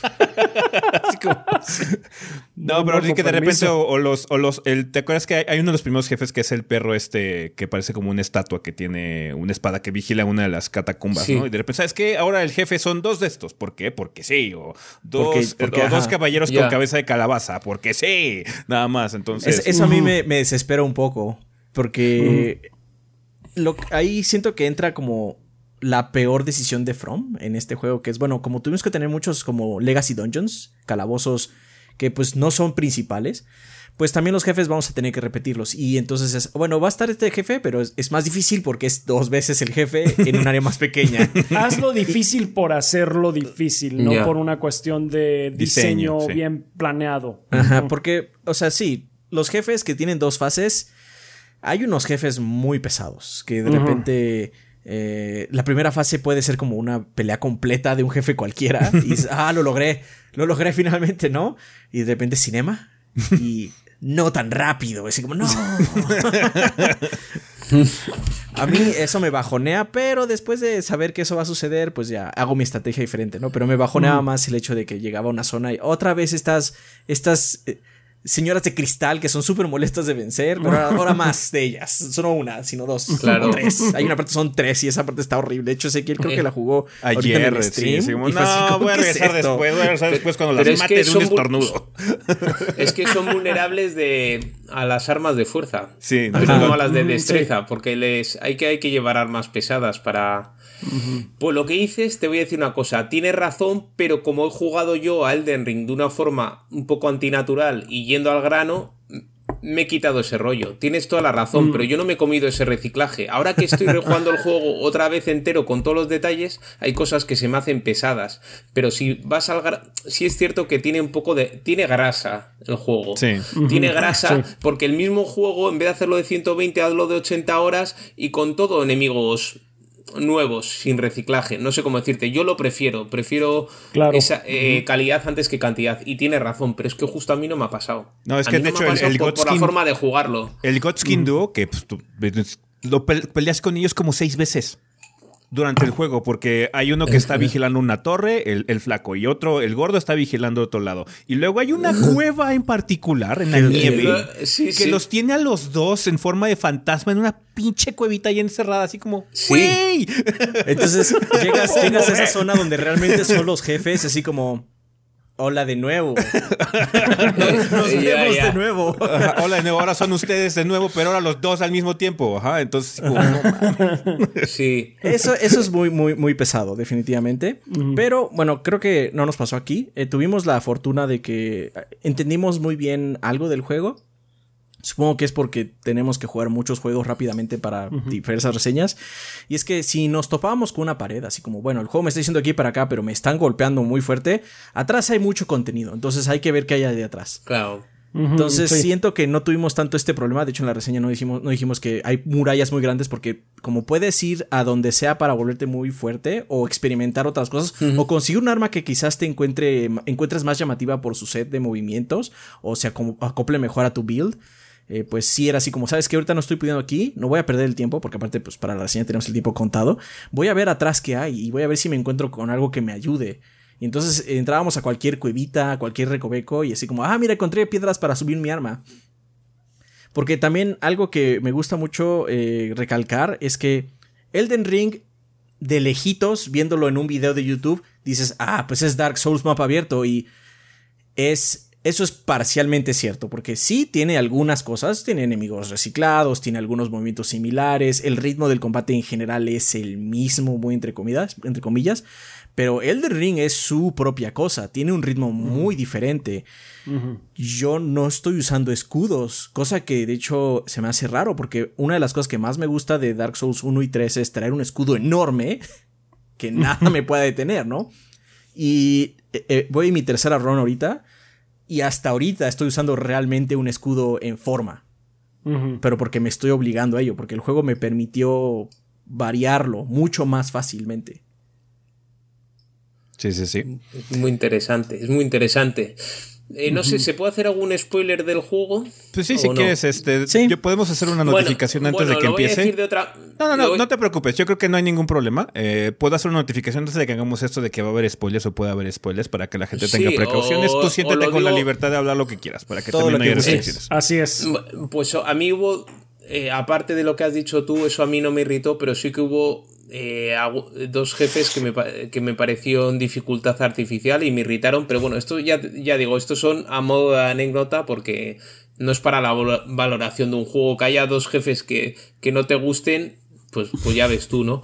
Pero me irritó mucho pues el jefe más difícil del juego que todos sabemos, ¿no? Con que recupera vida cuando te golpea, mm, con un ataque que a fecha de hoy no lo he esquivado ni una sola vez. Solo me cubría con escudo y aún así me quitaba vida. Luego, eh, eh, a mí irritaba mucho que yendo, esto pasa en el juego, que yendo con vitalidad alta, la mejor armadura y tal, muchos jefes me mataban de un golpe. Eso me ponía furioso. y, y, me, me, pasó un montón de veces. Digo, esto, o sea, me parece, digo, oye, el diseño aquí no... Y, y luego el último jefe también me irritó porque me pareció dificultad barata que te pongan que te pongan dos jefes uno detrás de otro difíciles y con el último jefe encima que no le ves por dónde vienen los ataques. Sí. O sea, yo necesito. O sea, no me lo puedo pasar si no sé por dónde vienen los atates. ¿Cuál la, es la, gracia la primera fase, me imagino, ¿no? Que la primera fase tiene la parte de que básicamente se teletransporta para ese personaje Mortal Kombat. Bueno, sí, pero la segunda te, viene, te llueven rayos por ahí y, te los comes porque no sabes de. Casi lo mato a la primera, a la segunda parte del jefe. Mm. Pero venían rayos y. Ah, rayo por aquí, rayo por allá. Me voy de la arena, no, no te puedo golpear, luego te mato de un golpe. Mm no sé, eso es dificultad barata. O sea, no, no, no sé, no es una artoria, no es un. Sí, sí, sí. Eh, pero bueno, pero son pequeños detalles dentro de, un juego maravilloso a todos los niveles. Y que luego has dicho una cosa muy interesante y es que eso daría para un solo vídeo. Pero que realmente cuando profundizas en la jugabilidad del Den Ring, pues eso es, es cierto, es, es, bastante más que, que un Dark Souls 4. Y si lo, lo, puedes jugar como un Dark Souls 4, pero la gracia es, eh, eh, pues eso, eh, jugarlo de distinta manera. Yo creo premia mucho más el ser agresivo, los jefes son mucho más imprevisibles, entonces yo creo que está hecho eso para que no te memorices su set de movimientos cuando en, en los juegos anteriores podías memorizarlos. o sea, te, te obliga a meter a mí me ha obligado a jugar más agresivo, por ejemplo, más agresivo que nunca para porque es que si no te, te arrollan. Los combates son demasiado largos, tiene su propio ritmo, sus propias mecánicas, muchísimas formas de jugar, te anima a invocar, te, anima a invocar. Yo creo que el juego eh, anima a invocar, si no... está planeado para que invoques. Sí, de hecho, mucho de eso de los jefes que son así como múltiples, así como usa tus invocaciones, usa tus fantasmas para que te ayuden aquí porque eh, si no se vuelve una tarea molesta, o sea, no imposible, o sea, todos los jefes yo creo que se pueden pasar solo, pero se vuelve una tarea molesta cuando tienes muchas cosas pasando en una arena súper chiquita, ¿no? Entonces mínimo necesitas un distractor, aunque acaben matando a tu invocación, a tu pequeño fantasma, mínimo ya tú ya mataste al otro, ¿no? Hay un, hay un jefe en, el, en, el, en, el, en, la, en la fortaleza donde está Rodan, que es así, antes de él tienes que pelear contra un hombre lobo con espada y un caballero, así como claramente esos dos jefes no estaban planeados para jugarse en conjunto. Nada más los pusieron ahí por ponerlos. ¿ah? Pero ahí sí ayuda a tener así como una pequeña ayudadita, ¿no? De tu fantasma mínimo para distraer al otro en lo que estás acabando de matar al primero, ¿no? Entonces, sí, el juego tiene mucho de esas situaciones que tú mencionas como de dificultad artificial. Hay otras que sí se ve que están como planeadas para tratar de sonsacar a la gente que ya es muy eh, fanática, ¿no? De hecho, lo que hacen los jefes de que van a atacarte y de repente se tardan un poco más de lo normal o le hacen así, entonces eso es para la gente que ya está como muy acostumbrada al ritmo del juego, porque este tiene un ritmo muy distinto. de hecho, varias personas que sigo en redes que son fans de Souls, mucha gente comenta que es que es que siento que no estoy pudiendo, ¿no?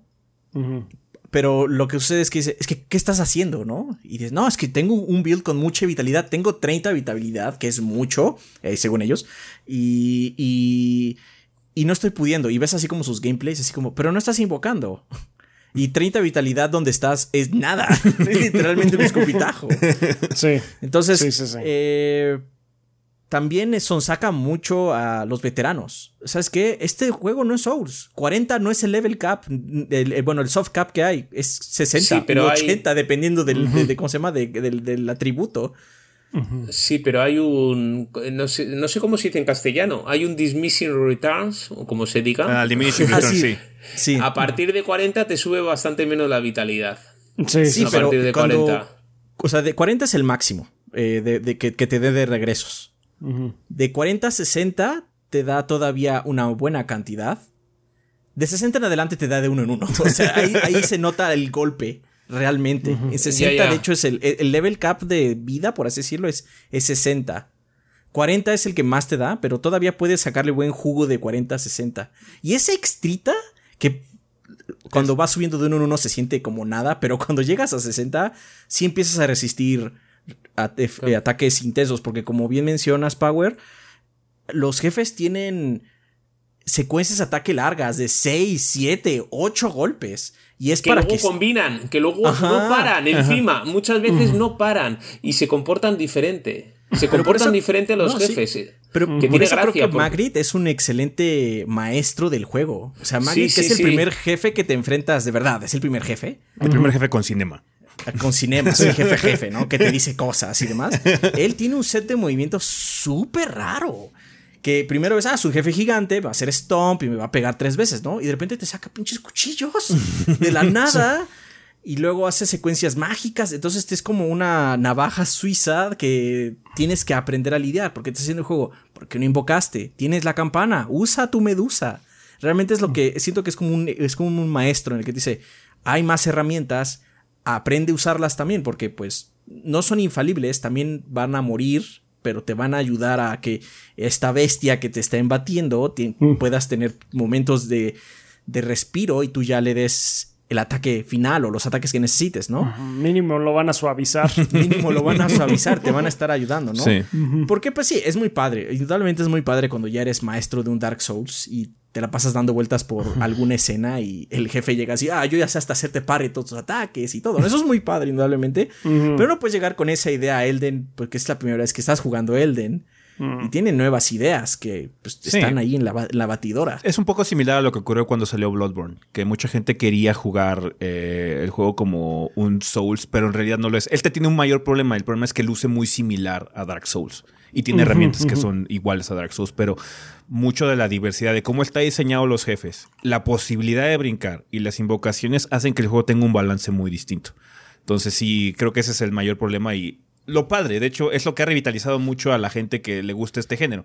Porque realmente un Dark Souls 4 siento que hubiera sido ya un poco cansado.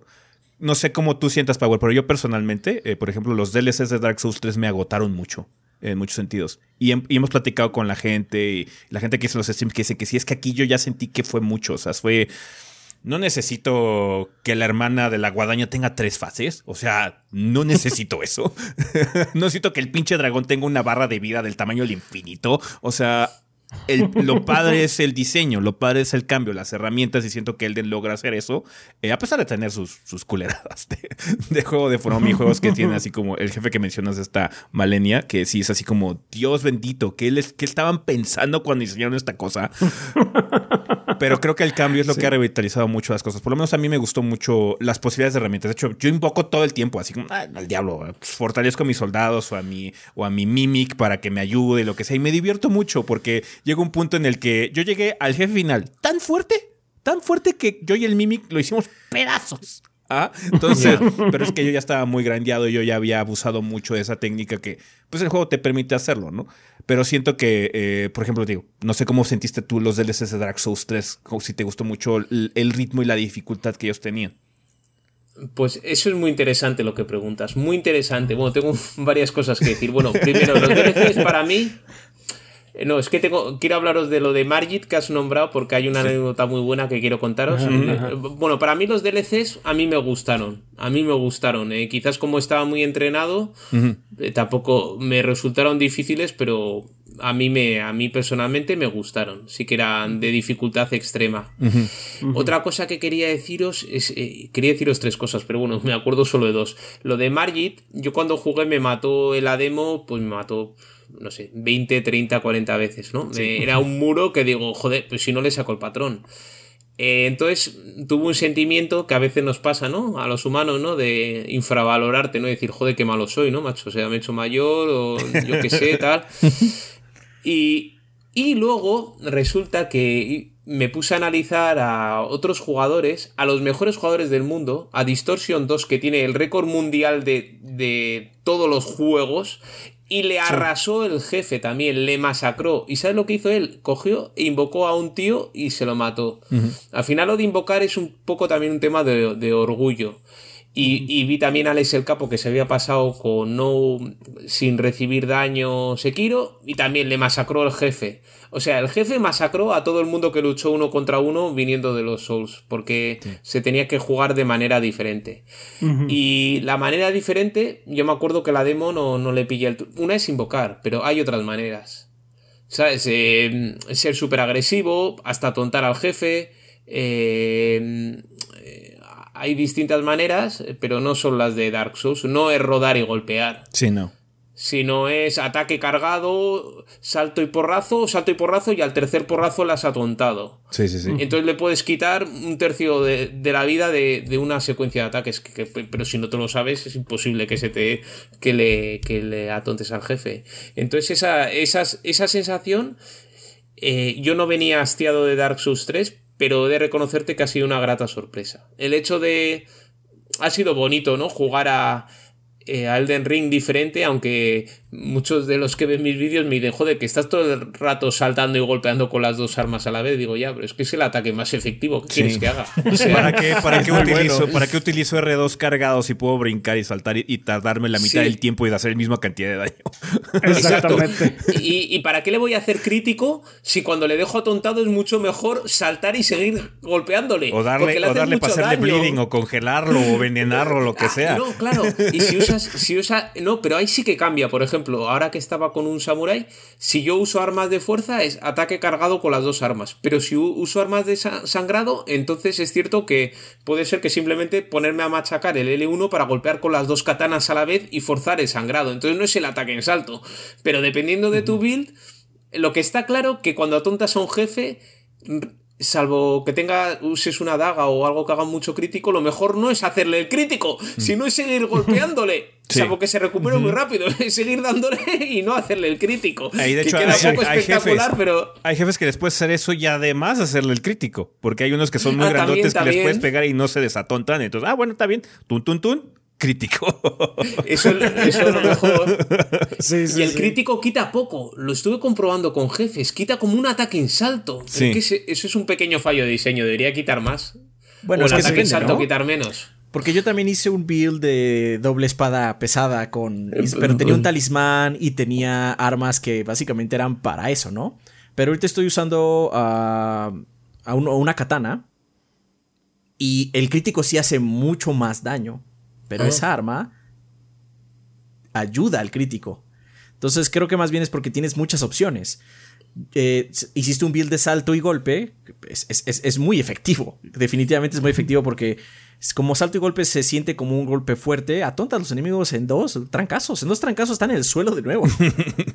y si traes al Mimic es peor porque él hace lo mismo. Sí. sí. Hay, hay, peleas donde yo fui el support del Mimic. Sí. Así como, ah, no, pues hasta es lo tuyo, compañero. Pero ahorita con, eh, con la katana que traigo es así como, pues tengo que ser un poco más listo en ese sentido. Sí, tengo que hacer ataques cargados con R2 para tirarlo. Porque si salto y golpeo, no hago tanto daño. Es un muy buen ataque todavía, porque pues es muy rápido. Pero sí me conviene más lastimarlo hasta que se caiga y hacerle el crítico. Pero es porque un es un build como de crítico, por así decirlo. Pues yo estoy usando, he empezado a usar doble katana y está rotísimo. Y lo que hago es, eh, en, ¿sabéis? Bueno, supongo que lo sabéis, pero que se pueden usar a dual build cualquier arma que sea del mismo tipo. Entonces te pones katanas en ambos lados. Entonces lo que hago es ataque, atacando con las dos a la vez y luego machacando el L1 empiezas a golpear con las dos a la vez y entonces eso es el máximo daño que, porque ahí vas a forzar el sangrado. Ahí no le vas a tontar, sino tú lo que buscas es golpearle muchísimas veces para forzarle el sangrado. En cambio, con la otra, con las build de armas pesadas, es golpearle duramente para atontarle y seguir machacándole y machacándole. Y eso está muy bien, porque estratégicamente es diferente. Y hemos hablado de dos builds, porque luego ya si metes magia o milagros, pues sale en otro, otro tipo de otro tipo de estrategias. Que a mí eso me encanta, ¿eh? es uno de los puntos fuertes para mí de esta saga. Sí, sí, sí, indudablemente. Sí. El techo, es, es, eso es una de las cosas que tiene muy positivo el juego, que te da mucha diversidad y mucha variedad. Hay muy, por eso es el juego más accesible de Front Software a final del día, ¿no? Porque en los juegos anteriores, como estábamos comentando al inicio, es muy fácil que te encaminen, ¿no? Y sabes que me topé con este jefe y no puedo pasar y ya no tengo ningún otro lado a donde ir. O sea, ya los demás ya pasé, entonces tengo que pasar a, a huevo esta muralla. Pero aquí puedes dar la vuelta, puedes irte a fortalecer, puedes, ¿sabes que A la mitad de la aventura encuentras, oye, es que mi build no me está gustando. Hay forma de hacer respect, muy fácil, relativamente sencillo. ¿Sabes qué? No funciona esto, ¿sabes qué? No me sirvieron los milagros, no me sirvieron... Ahorita, por ejemplo, yo, yo estaba experimentando en, el rol que estaba haciendo en streams con los poderes de los dragones, ¿no? Sí, ah, se ven muy padres, se ven muy faroles, bla, bla, pero son muy lentos para mí. ¿no? Son muy lentos. Suena que eran malísimos. Son muy lentos para mi gusto. Entonces, así como. Igual en el PvP a pantalla a alguien, no sé, pero en el juego no siento que funcionen. Entonces, ¿sabes qué? Voy a hacer todos los puntos que le metí a Arkane al diablo. Mejor se los meto más a fe, ¿no? Para hacer puros milagros o lo que sea. Entonces, eh, ese, ese tipo de facilidad y accesibilidad siento que es lo mejor que ha hecho From para darle la bienvenida a los nuevos usuarios. Porque los juegos son muy hostiles. De hecho, Sekiro es el juego más enfocado que tiene el estudio. Porque es un juego de acción. Con un solo build, ah, básicamente. Entonces tienes que dominar el combate y los parries y volverte un as con él para poder eh, triunfar. Triunfar. De hecho, por eso sigo diciendo que el jefe más difícil que hay todavía sigue siendo el jefe final de Sekiro. Porque quizás no lo sientes en el momento, pero dominar ese combate es muy pesado para las personas. Eh, y más, incluso si vienes jugando Souls o lo que sea, porque es un juego muy pesado. Entonces, es muy enfocado. Este es completamente lo opuesto, es muy abierto. Es muy abierto en el sentido, sabes que si a mí me gustan las armas pesadas, voy a tener dos martillos y voy a matar a todos. Dos katanas, dos dagas, pura magia, lo que sea. Es más, te puedes ser un, un summoner experto y hacer como un summon de cosas en específico para, ciertas, para ciertos jefes, ¿no? Entonces, es muy padre. Es, eso siento que ha hecho que tenga un éxito tan radical porque se volvió un fenómeno. De hecho, hubo un comentario, em, no me acuerdo cómo se llama la persona, pero el, dueño del canal de No Clip, el que hace los, los documentales, dice que es una situación muy extraña porque es como si un juego especializado tipo de, ¿sabes? Que es un juego de Fórmula 1, de repente se volviera el juego más popular del momento. Porque estos títulos son muy especializados, son muy de nicho. gente muy particular juega estos juegos. No todo el mundo tiene tiempo de andar luchando contra un sistema de combate así de complicado. Pero ahorita, como que todo se montó: el, marketing, el hype que había por el juego, lo mucho que se tardó en llegar, bla, bla, bla. Y la gente lo recibe muy bien. Y la gente más novata está pudiendo con él porque hay muchas herramientas. Entonces, siento, siento que es muy positivo al final del día. no, sé qué piensas tú de la situación. Yo, pues que has, que has, eso es lo que quería decir que se me había olvidado. Mm. Es muy buen aporte y, y, es que es curioso, es que hay que diferenciar. Eh, yo, por ejemplo, ahora, eh, si vuelvo atrás en mi experiencia con juegos, que es lo que sería la mayoría de los jugadores, porque la gente que somos youtubers o gente dedicada a esto, pues somos muy pocos. Ahora mismo eh, yo quiero demostrar, quiero jugar solo, quiero arrasar a los jefes. Pero yo, hace 20 años, o antes de ser youtuber, cuando jugaba por puro placer, agradecía mucho lo que dices tú. Invocar a gente. Siempre me han gustado los personajes invocadores. En Diablo, mm. ser un nigromante. Me encantaba eso. Mm. Es más, eh, quizás jugaba el primer Baldur's Gate como guerrero, luego jugaba como arquero. Entonces, eh, ahora no lo aprecio tanto, pero realmente, eh, como digo yo, una persona que entre nueva a Elden Ring, que animo a que la gente se apunte, porque realmente yo soy de la opinión de que no hay que ser un maestro para cualquier persona con, con voluntad y que le meta horas, va a disfrutarlo. Eh, pues puede jugar como él quiera. Y lo normal es jugar invocando. Puedes invocar y te invocas un tanque y le matas al jefe lanzándole flechas. Y eso que que ahora para la gente más elitista, o incluso yo tengo ese sentimiento, me daría vergüenza matar al jefe así, pero realmente es eh, por los vicios o creencias que me, que me he metido en la cabeza tras muchos años subiendo contenido, porque eh, si yo no, en vez de Power Bazinga, soy Eduardo de hace 11 años jugando a Elden Ring, pues lo jugaría como me da la gana, invocando, disfrutando, farmeando y así lo jugaría y así recomiendo que se juegue. No, pues es que tu padre, ¿no? Es este muy bueno. Este juego me está agrediendo mucho, yo lo voy a agredir de vuelta. Claro, claro. Y vas. Exactamente. Y vas y, te mejoras el arma y le matas al tío. Eso es lo que hacen los jugadores normales. El otro es más espectáculo que, que yo estoy en esa rueda un poco del espectáculo, ¿no? Pero yo antes, yo rememorando, jugaba así, como me gustaba. Imagínate, puedo invocar a alguien más divertido. Es más divertido invocar a alguien y matar al jefe entre dos que jugarlo solo. Yo he pensado así antes, ahora no, pero antes pensaba así. Sí, sí, sí. Y de mil maneras, y con magia, y con. ¿Por qué ceñirte a una cosa? Eso es una cosa muy buena del juego.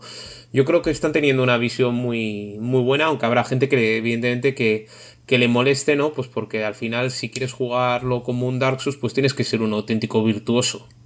De los parries, de los timings y de. Sí, porque se puede, se pues puede, pero si es así como Sí, siento que es más difícil. Siento que te estás perdiendo mucho de lo que el juego te está ofreciendo, ¿no? Estás básicamente siendo testado nada más por, por querer hacerlo, ¿no? Pero hay videos así como el japonés así que va todo desnudo con el escudo de parry y el cortador de pizza haciéndole parry a Malenia y matándolo sin que lo toque, ¿no? Así como, ah, no, pues qué chingón, pero la mayoría de la gente no va a jugar así. La mayoría de la gente quiere una técnica efectiva para poder vencerla. ¿Cómo yo con lo que tengo o con lo que puedo costearme ahorita con mis almas, bueno, mis runas y mis piedras que tengo, cómo la puedo matar de la forma más rápida posible? Claro, claro, claro.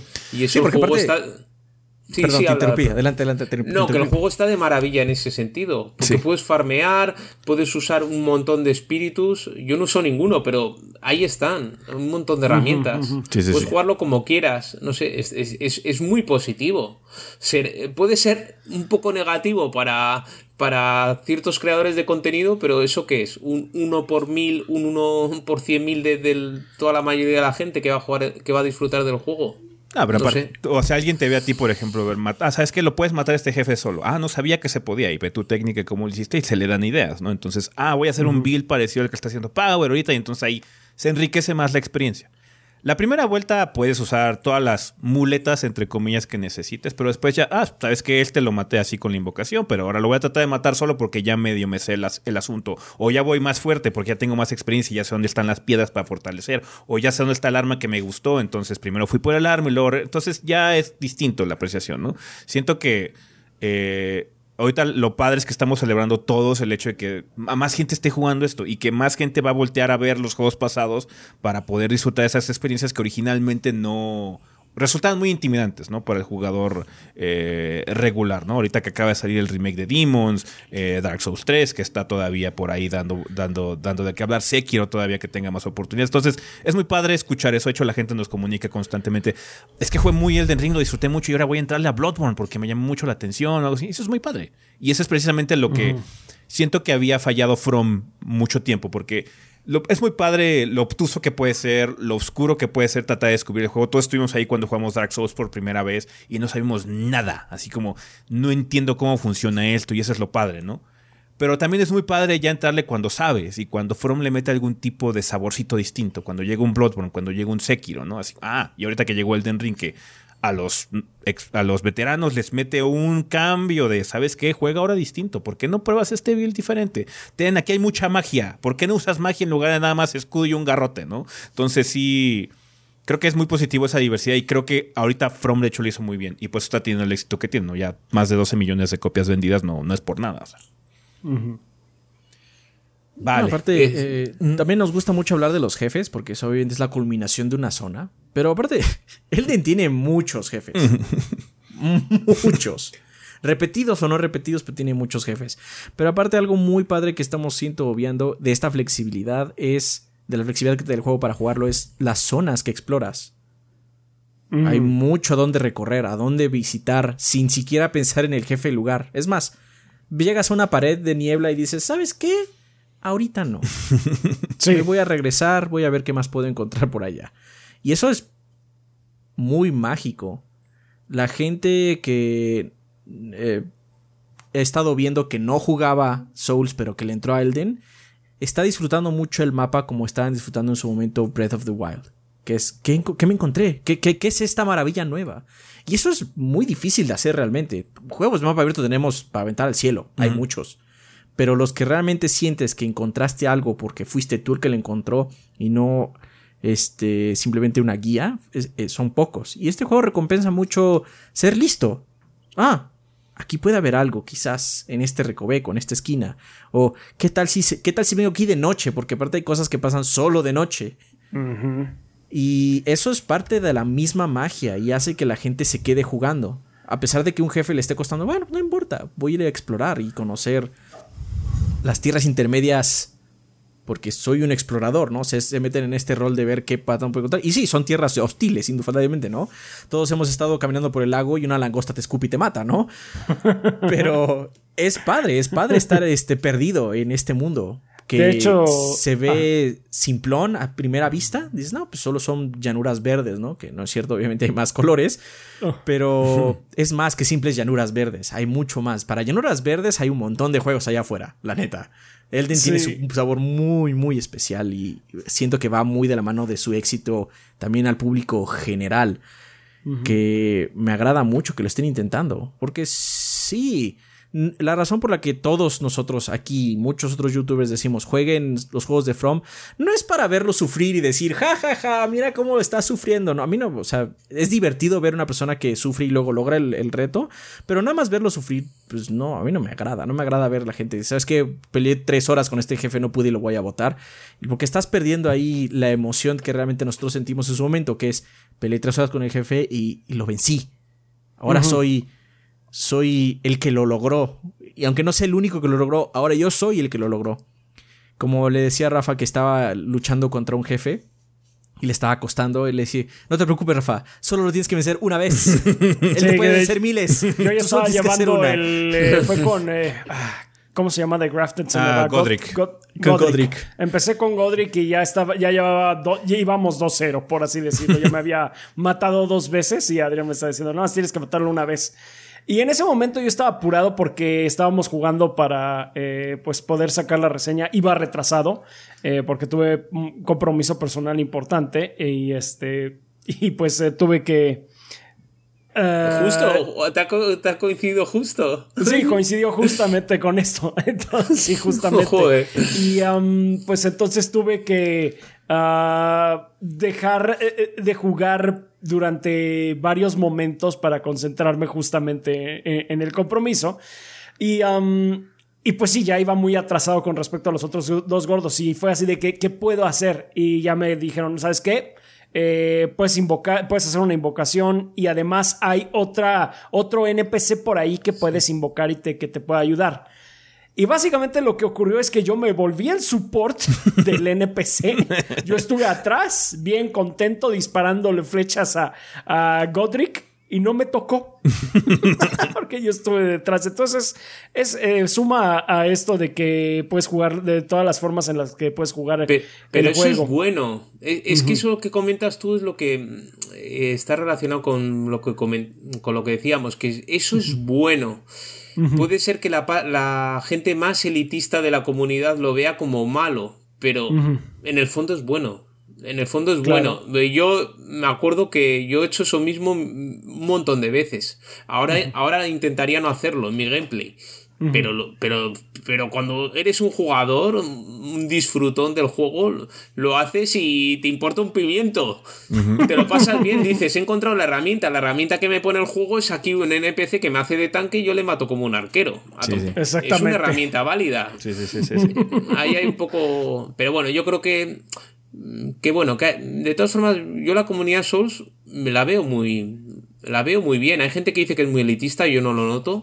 Creo que hay muchas formas. Habrá gente que sea muy elitista, pero pero que la gente se ayuda y que se pueden jugar los lo importante es disfrutarlos. Sí, sí, sí. lo importante es disfrutar y el resto es secundario. No, pero lo importante es eso, que haya más gente jugando estos juegos, ¿no? O sea, sí hay mucha gente cerrada y desafortunadamente luego son muy ruidosos. Eh, o sea, ha habido casos de gente que ha dejado de hacer streaming de los juegos de Souls porque luego el chat es insoportable, así, deberías hacer esto y ¿por qué no estás haciendo esto? Como que, déjame jugar como yo juego, ¿no? Pero afortunadamente sí, siempre ha sido así. De hecho, la wiki ahorita de Elden Ring está saturadísima ya de contenido precisamente porque la gente juega, rasca, todo ese tipo de cosas y lo comparte, ¿no? Comparte builds, comparte estrategias, comparte secretos y ese tipo de cosas porque es la misma naturaleza del juego al final del día, ¿no? Eh, entonces, eh, es, lo que queremos. Los elitistas siempre van a querer que una menor cantidad de gente lo juegue porque se sienten superiores por alguna razón. Siempre va a ser su credo el git good. El git good. Básicamente. Pero lo padre es eso, que ahorita como hay más gente jugando, la gente va a volver a ver los anteriores y más gente va a jugar otros títulos y se va a difuminar más y se va a ver más y se va a hacer más importante todavía esta franquicia o este estudio o esta idea de juego. Entonces, eso es lo padre también. Al final, nos beneficia. Quiero haceros una, pregunta, a ver qué opináis, a ver si eh, tenéis un punto de vista parecido tal.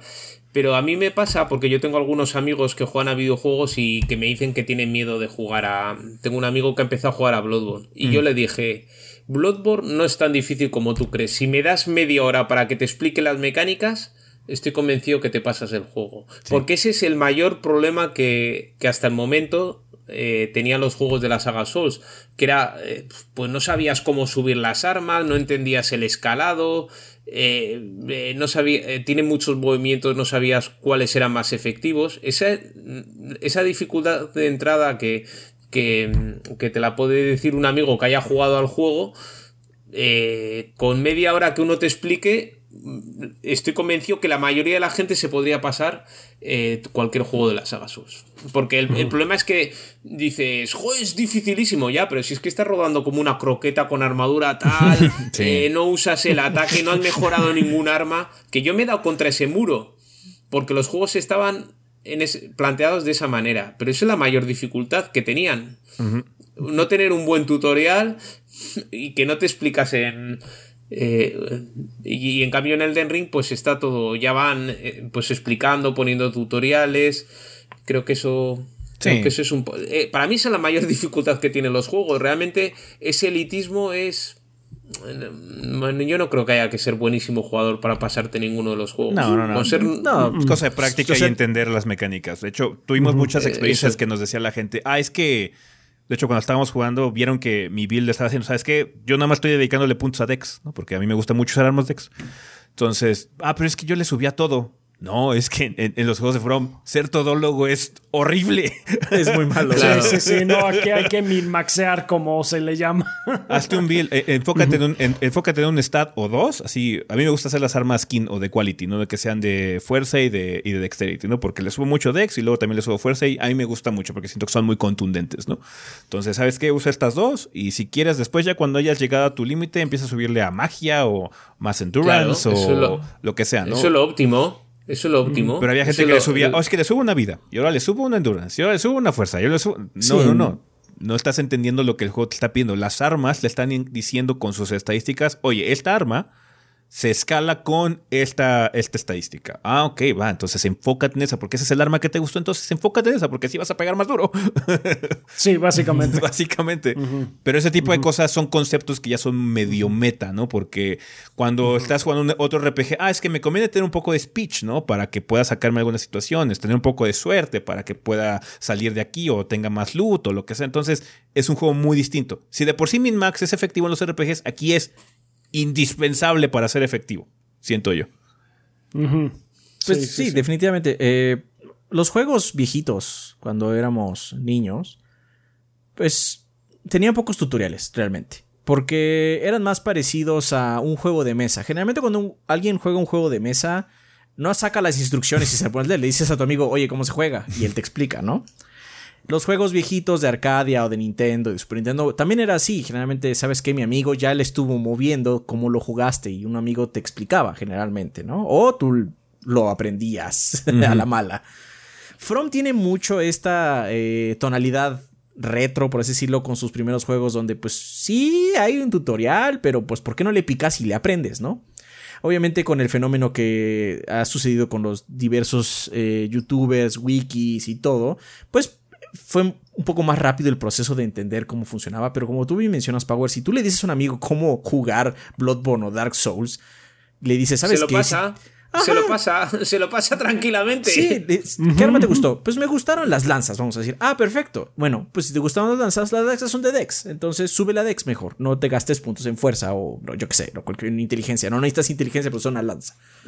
y, y, ya, con que él entienda eso, pues puede realmente simplemente hacerlo difícil que es aprender a jugar el juego. Nada más saber leerlo. que matar estas cosas. Saber leerlo. coge una humanidad y aviva la hoguera. A ver a quién se le ocurre eso en su primera partida con todas las opciones que, salían. Y solo con eso ya tienes el doble de curaciones. es que son unas cosas que. Eh, hay, hay ese, ese, mito, ¿no? Ese mito de, de, la dificultad, pero que bueno, que también está avivado por. Para, por cierta gente que, que pues dices, sabes, que te da como pero bueno, creo que es la gente más joven, ¿no? Que quizás con más necesidad de destacar, ¿no? También entiendo que no es lo mismo nuestra actitud que si tuviéramos 18 años y te quieres comer el mundo y quieres fardar de ello, ¿no? O sea, es la actitud, pero es lo que has dicho, o sea, que con, con un tutorial o con alguien que te ayude, cualquiera se lo pasa. cualquiera con constancia, ¿eh? Y metiéndole horas, ¿eh? Nadie dice que sea fácil, pero pero son juegos pesados al final tiene retro son juegos tiene pesados. retro pero están diseñados para que se pueda, están diseñados para que los acabes. Están diseñados para que nosotros todos estoy seguro que hemos jugado juegos de Nintendo que están diseñados para que no se acaben, porque simplemente estaban rotos, hay juegos que estaban rotos literalmente, ¿no? También, aunque mencionas que mucha gente joven es la que dice, de hecho, por lo menos en, Latinoamérica, mucha gente que lleva muchos años jugando juegos retro y está acostumbrada a esta dificultad arranca uñas. Eh, y luego son los que dicen, no, es que las cosas no deben cambiar, debe ser siempre difícil. Así como, ok, o sea, hay juegos difíciles. La escena indie está realmente llena de juegos difíciles. Plagada de juegos difíciles. From hace juegos difíciles. Y creo que Elden Ring es. Eh, en primera es el juego más difícil y a la vez más fácil de From, porque te lo puedes hacer tan pesado o tan fácil como tú quieras. Eh, pero, más importante aún, es el primero que te dice, no necesito un selector de dificultad. Tú eres el selector de dificultad. Tú puedes hacer la opción. Tú dedícate. Yo ya puse los sistemas en el juego. Tú hazte de lo fácil, si quieres. Sí. Sí, sí, sí. Pero bueno, podemos estar hablando horas y horas y horas sobre From y diseño. Eh, eh, ahorita acabas de sacar hace poquito un video Power sobre los jefes más difíciles del Elden Ring. Eh, contaste en tu video que es muy mucho de experiencia, ¿no? Porque de hecho nos, nos, comentaste ahorita que el Godskin Du a ti particularmente no te costó mucho trabajo porque pues, tú lo mataste. ¿Qué piensas con respecto a la situación de dificultad? Así como ya hablando con la gente experimentada eh, en ese sentido, que, que luego preguntan, ¿y si está difícil? ¿Y si quema? Bla, bla. ¿Cómo sientes el balance ahorita en el juego? Pues bueno, a mí lo que me ha pasado es que mi experiencia ha sido un poco peculiar porque yo entendí como que el juego te invitaba a ir directamente al castillo inicial y entonces eh, ahí me costaron muchísimo esos jefes. O sea, yo maté a los, a los grandes señores con un nivel bajísimo, exploré muy poco, también porque, también porque eh, es el enfoque que le di al gameplay. Curiosamente están mucho mejor los últimos episodios que los primeros. Mm ha, surgido así. Porque a, porque a partir de la mitad del juego iba entendiendo la filosofía del juego, en cambio al principio iba, voy a hacer la misión principal porque no quiero estar haciendo una serie de, de 100 episodios que me desgastaría mucho. Entonces tuve una gran barrera al comienzo, pero yo creo que hay, sí que creo que es un poco fallo del juego, o fallo el juego o fallo mío, porque quizás yo no lo he ido demasiado rápido y no lo entendí, de que tú tienes un montón de áreas para explorar antes de luchar contra el primer jefe importante. Entonces ahí tuve un... Si vas directo, vas a pasarlo canutas, va a ser el juego más difícil de la saga. Si vas directo contra Godric, contra esto, se me, me mataron decenas de veces. Eh, les quitaba poquísimo. Luego al rejugarlo les he matado a la primera con una, como suelo decir, con una mano en el miembro. Pero la primera me mataron muchísimo. Luego, eh, luego ya, ¿qué pasó? ¿Qué pasó? Que ya luego se igualó todo, porque fui igualando el nivel a base de... Y entonces en mitad del juego, pues estuve bien, pues un nivel equilibrado, divertido. Y luego ya llegó la locura porque llega un momento que pega un picazo de dificultad eh, que pasa en otros juegos además, eh, pero se nota que la parte final pega un pico de dificultad brutal. O sea, estás matando a un jefe sin problemas y de repente empiezan a poner jefes tochos uno tras otro. Y hay, bueno, pues hay eh, sí que es cierto que ha habido jefes que no me, no me han... A ver, el juego me ha encantado, pero ha habido cosas que no me han gustado, el doble jefe final, eh, la dificultad de Malenia, desde mi punto de vista, no me parece un combate divertido. O sea, no lo es. Eh, es muy apabullante, es muy apabullante. Y, y, luego un combate que, que, yo le maté la primera fase sin invocar, luego cojo, invoco a alguien y casi me mato al jefe a la primera. O sea... Eh, no sé, es un poco. Pero bueno, pero también es cierto que ese jefe, viéndolo desde. desde. También yo me puse el propio el muro. Porque si lo hubiera jugado como un jugador normal, invocando a mi, a mi personaje de nivel 6, 7, 8, porque el juego ya te está diciendo que tienes para mejorar a tus personajes. Pues lo hubiera matado, hubiera sido el más difícil, pero asequible. El problema es que jugarlo solo pues es un infierno y, luego eso también de que tenga ataques de insta-kill, pues tampoco me tampoco es una cosa que me agrada mucho, ¿no? Cuando pero bueno, pero o sea, me ha parecido muy difícil al comienzo, luego normal y luego muy difícil el final. También el final es muy exigente, ¿eh? Sí. De los juegos más difíciles. No es que aparte espera al final que, que también te vayas a ver a los jefes este, laterales. Básicamente, no mates al jefe, sino hasta que hayas matado a Maleni, a, a, todos los a todos los dudes que tienen runas, mátalos a todos y luego ya enfócate al jefe. Siento yo que el juego está esperando, quiere que hagas para que lo pases un poquito más decente, ¿no? Porque ya lo que es el, los tres jefes finales, contando al último que son dos en realidad, pero bueno, esos tres finales que van uno tras otro tras otro pueden ser bastante molestos eh, si, no, si no vas preparado. Entonces, sí, sí. Su maratón. Sí, tiene, sí tiene razón. En ese sentido, el, spike de dificultad estuvo bastante brutal. Pero yo creo que es porque el título espera que ah, estuvieras explorando afuera, ¿no? La misma filosofía del principio, ¿no? Es, es otra vez. ¿Sabes que Esta cosa está muy pesada, hazte lo más fácil, explora el resto del mapa y disfruta más de las zonas para pues ya eventualmente... Eh, Perdona, es que ha venido por... Está por ahí mi mujer y me ha despistado. Ah, no, no, no, te preocupes, no te preocupes, no te preocupes. Así que ya para, ya. ya. para ir terminando, ya para ir terminando, concluyendo eso, porque si no se va a alargar el podcast enormemente. Eh, una pregunta que siempre nos hacen. Eh, es Seguro tú también ya estás cansado de escucharla. De escucharla, pero, para que tengas una referencia, así que así como siempre les guías a la gente. ¿Cómo está ahorita tu top de juegos de From? cómo está tu, tus tres primeros juegos, tus juegos preferidos de, de From? ¿Cómo está ahorita el, top personal de Power? Bueno, eh, eh, quiero decir algo. quiero decir algo. Quiero decir dos cosas. Para, eh, claramente, Elden Ring es el mejor juego con muchísima diferencia y el más disfrutable para cualquiera que comience a jugar. Sí. De acuerdo. Pero mi corazón está con Dark Souls y esto es muy sencillo. Yo jugué a Dark Souls sin ser youtuber ni nada y disfrutando el juego, eh, peleándome contra él sin ninguna ayuda. Eh, casi no consulté guías, eh, disfrutando cada victoria como un logro y esa sensación de la primera vez, ¿no? Hacía un símil, no sé cómo es vuestra audiencia, si, si hay jóvenes, ¿no? Pero la primera vez que haces el amor, pues eh, la primera vez que haces el amor con un juego de, de From, en mi caso con Dark Souls, eso para mí es una sensación insuperable.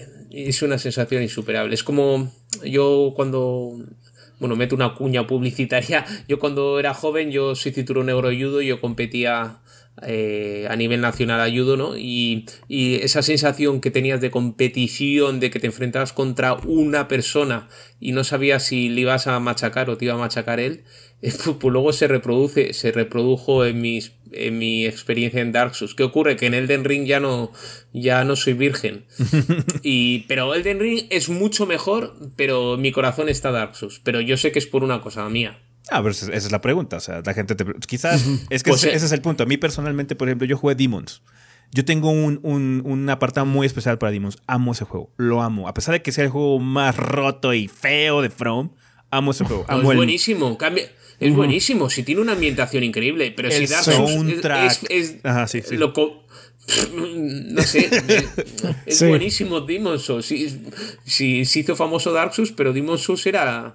Dark Souls es la mitad es Demon Souls. Sí, sí, sí. Yo amo ese juego. Pero curiosamente, mi favorito no es Demon Souls, mi favorito es Bloodborne porque llegó y cambió mucho mi perspectiva. Me gustó mucho la ambientación, me gustó mucho el lore. El combate, en mi opinión, es el mejor de la saga, porque es, es, el tipo de combate que más me gusta a mí, ¿no? Eh, me gusta mucho lo agresivo que es, el no depender de escudos, el, counter con la pistola. Entonces, tipo, me gusta mucho las armas que son dinámicas. Todo me gusta mucho ese juego, es mi favorito. Pero igual, de igual forma, si lo ves objetivamente, el mejor juego de From es Elden, porque tiene toda la experiencia y la supieron aprovechar para hacerlo, ¿no? Llega algo que puede cambiarte, pero como tú dices, o sea, tu experiencia con Dark Souls eh, fue muy especial. Para nosotros también fue muy especial. Fue el juego que más tiempo nos hemos tomado en terminar, el primer Dark Souls, y el que mejor compartimos. Porque estábamos igual de perdidos todos. Yo tenía Demons así como de, experiencia, pero aún así Dark Souls es como una bestia un poco distinta, ¿no? Por el mapa y cómo explorar y cómo llegar y qué hacer y bla, bla. Ese mapa es una obra maestra, es hermoso ese mapa de Dark Souls 1. Y fue el que más disfrutamos. Fue así, es que llegué y de repente estoy en un vacío negro y tengo que pelear contra cuatro jefes. Ajá, así como, ¿qué hago? ¿Qué hago? ¿Para dónde voy? ¿Cómo abro esta puerta? ¿Qué hiciste tú? sí, ¿qué hiciste tú? Poise, Poise, súbele al Poise. os conocí con Dark Souls. Yo os conocí con Dark Souls. Ya. Eh, yo vi vuestros primeros vídeos eran de Dark Souls. Eh, entonces no erais tres gordos B. Eh, la palabra continuaba. Sí, sí, sí. me acuerdo de vuestro gameplay. Y curioso, porque tampoco en ese momento cuando lo vi, pues tampoco no os conocía tanto. Y no, no, lo disfrutaba tanto como si lo hubiera disfrutado ahora, porque como era, un gameplay muy personal. Decía, pues esta gente eh, tampoco entendía tan bien vuestra jerga, digo. ¿Qué cuentan? Ah, y, perdona que te. y tengo que decirte también que, eh, así como tú has dicho lo de Bloodborne, que me ha gustado mucho como lo has descrito, para mí Dark Souls me gusta más porque eh, a diferencia de Bloodborne te permite más estrategias y a mí eso es una cosa que me ha enamorado también de los juegos de la saga. Mm. Me enamora el hecho de poder jugarlo con distintas estrategias. Yo cuando me pasé el juego, bueno, yo elegí la clase piromántico porque era la más versátil, porque yo quería jugar en principio no como ahora, que me he vuelto un poco pesado con las armas de fuerza, pero si yo quería usar todos los estilos a la vez. Y cuando me pasé el juego me lo jugué con un mago y me divertí porque la estrategia cambiaba totalmente diferente. Y eso en cambio Bloodborne no lo tiene, aunque claramente Bloodborne es una experiencia en cuanto a lore, en cuanto a inmersión, en cuanto a eso sublime. Y luego lo que dices tú, y el combate de Bloodborne es muy frenético, muy divertido, eh, tiene varios tipos de combate contra cazadores o contra bestias. Sí, sí, sí. Eh, entonces ya es un poco gustos personales. Depende cómo te toque la patata, ¿no? Sí, pues, sí, sí, claro, claro. Pues a uno le gustan pues, morenas, a otro pelirrojas y otro... No, pero esa es la pues pregunta, por, eso, por eso sí el top, o sea, ¿cómo está el top? ¿Cómo sientes? Sí, pero bueno, el Den Ring, es que, que, es que como digo yo, ¿cómo? es que cualquier persona objetiva mm, va a reconocer que el de Ring es el mejor juego de, de From con mucha diferencia, porque un juego de más de 100... Bueno, yo siempre digo más de 100 horas de calidad y es cierto que el que quiera meter el dedo en la llaga está el tema del reciclaje, de que sí que lo hay. Pero, pero yo creo que tiene 100 horas de calidad 100 horas que tú disfrutes hasta que ya te empieces a aburrir de ese reciclaje, porque no todo el mundo va a rejugar el juego, jugará 100 horas y lo dejará, eso es lo más normal. Es increíble que, que el anterior duraba 20, que los otros duran 20 horas o 25 horas, o, 30, pero 100 horas de calidad. Con, con todos jefes diferentes, algunos mejores, algunos peores, pero todos se esfuerzan en, en que, en que sean experiencias diferentes. Hablo de lo no reciclado, ¿eh? es que con eh, lo reciclado tienes otras 50 horas. Sí, sí, pero, eh, lo reciclado está mal, o sea, sí es así como, ah, cae mal, pero afortunadamente luego llega de cosas que están bastante padres. Hay unos, hay unas este, catacumbas que parecen niveles de Mario Bros. No sé si alguna vez has jugado ese nivel de Mario Bros. un castillo que tienes que ir primero arriba y luego tienes que ir abajo y luego tienes que ir en medio porque si no se repite constantemente y no, sales, es como un laberinto. Pero eso era de los levels, ¿no? de, los levels. Del Mario 2. Hay uno, no, me acuerdo qué Mario está. Creo que hay uno. Bueno, no, miento, miento. También en el primero. Hay un castillo en específico que es así. Hay un castillo, creo que es el eh, Bueno, el Mario 1, la última. La última el último castillo tiene. El último castillo es laberinto y en Mario 3 también tiene. Sí, sí, es Hay catacumbas que son así que tienen así como un secreto así para salir si no estás dando vueltas y de repente te tiras al hoyo y caes así como al principio, pero es que estoy otra vez en el principio. Entonces así como hay cosas muy padres. Lo único malo es que acaban con un pinche jefe reciclado, ¿no? Pero bueno, la catacumba en sí es como muy divertida. Entonces, hay cosas para compensar ese tipo de situaciones. Y aparte se entiende, o sea, el, contenido es muy amplio, el mapa es muy grande y tenían que cortar esquinas en algún lado. sí, sí, básicamente. Y la variedad de jefes es impresionante. Sí. Yo hay uno, a, mí, a, mí el, a mí el que me... Bueno, me gustaron muchos, ¿no? Pero... Pero eh, el, el, anteúltimo, el guerrero que, que de repente dice, ah, pues me va a luchar con el león, combate doble. de repente se convierte en Zangief. Digo, ¿pero esto qué es? O sea, es muy, está muy bien, o sea, es muy divertido. No sé, me pareció. Eh, joder, divertido, o sea, aboga muchísimo por la variedad. Eh, es una pasada. Eh, no sé, es súper original. Los jefes, es que luego cuando juegas a otros jefes, digo otros jefes, a otros juegos, te parecen descafinados, porque los jefes es, bueno, siempre ha destacado muchísimo From en eso, ¿no? En que tiene unos jefes impresionantes y aquí es pues la locura, ¿no? A, mí Radan me frustró muchísimo, pero era original. Sí. Tenías que matarlo invocando a gente, pero dices, no sé, está muy bien, te sorprende hasta el final. Sí, tiene buenas ideas. From tiene muy buenas ideas. hay, hay partes malas, indudablemente, como en todos los juegos, es imposible obtener un resultado perfecto. Pero hay partes muy memorables, que eso es lo importante, siento yo, ¿no? A mí me encanta que se restringen hasta lo que te quieren mostrar. O sea, hay zonas que no puedes ir si no haces quest. Secundarias. hay, hay, varias, no es una parte. Hay mm. varias zonas que la única forma de acceder es si te sales del camino principal y dices, ¿sabes qué? Voy a intentar hacer esto.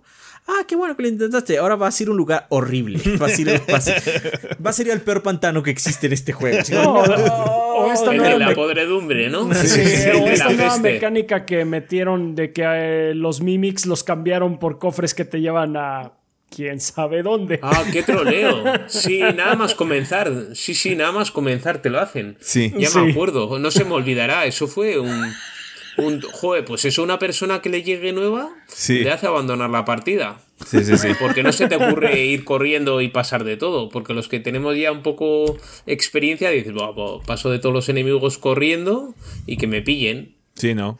Pero se ve que aquí no debo estar porque no les hago ni cosquillas a los jefes. ¿Dónde está la salida? Sí, sí, básicamente hice un ataque crítico de por atrás y le bajé esto. no, no, para, sí, claramente no debo de estar aquí. Adiós. eso de los cofres de neblina es muy divertido. Siento que está muy padre. Sí.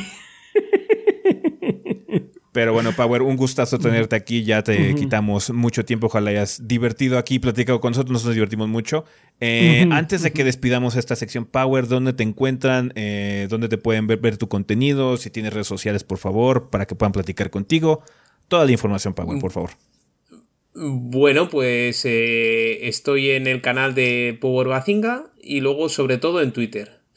Porque al final, como no doy abasto, también tengo Instagram y, Facebook, pero, pero en Facebook solo pongo, copio lo de Twitter. Pero si quieren contactar conmigo así en Twitter. Así, así es como debe ser. es que, joder, es que si no te explota la cabeza con tanto. Mm, no, no, se puede relacionar uno con, miles de personas porque no, no es natural. No. A, veces me pasa que antes intentaba contestar a todo el mundo y ya cada vez contesto menos. Porque es que ya eh, tengo que filtrar y me sabe mal, pero es que lo hago un poco por salud mental. Es más, si alguien eh, quiere contarme algo que es importante, eh, que me insista.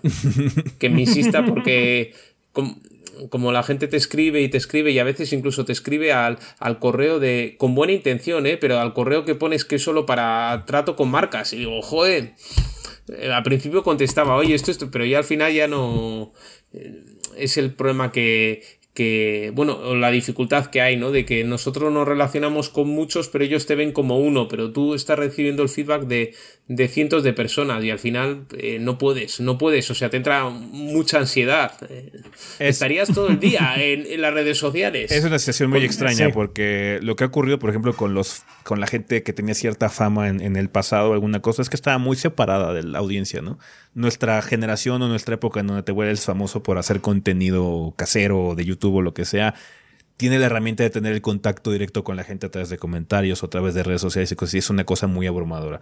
No, pero si toda la razón, sí, por tu salud mental, no lo hagas porque si no, no puedes. Como tú dices, es demasiado.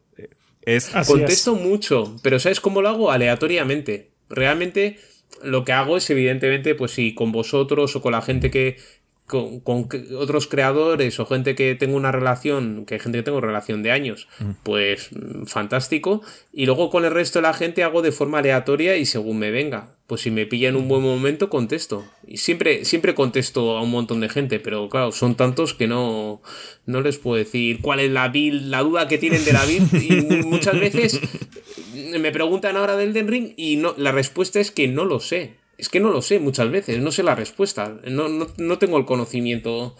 Y, eh, pero bueno, pues muchísimas gracias por la invitación porque, eh, bueno, ya os he dicho que yo sigo y la es que eh, me parecéis un canal estupendo, yo lo recomiendo mucho. Muchas gracias. Y, Muchas gracias. Y, me encanta colaborar con gente que, que realmente aprecio. No, muchísimas gracias, Power. Qué bueno que sí se pudo concretar. Y pues esperamos que sea la primera de muchos. Ojalá nos puedas visitar en otra ocasión para que platiquemos de otras cosas y otros temas también. Ya tenemos el horario. sí, cuando. Sí, oye, una vez roto el hielo, todo es más fácil. Así es, así es. Sí. Indudablemente. Pero bueno, muchísimas gracias, Power, por estar aquí. Reiteramos mucho el agradecimiento de que te hayas tomado el tiempo de platicar con nosotros, banda. Pues el tema de la semana es pues, mucho de Elden Ring. Si quieren mandar algún comentario a Power o lo que sea, pueden hacerlo aquí a través de nosotros. Igual y le vamos a hacer llegar, pero ahora con la seductora voz de Rafa en el siguiente episodio.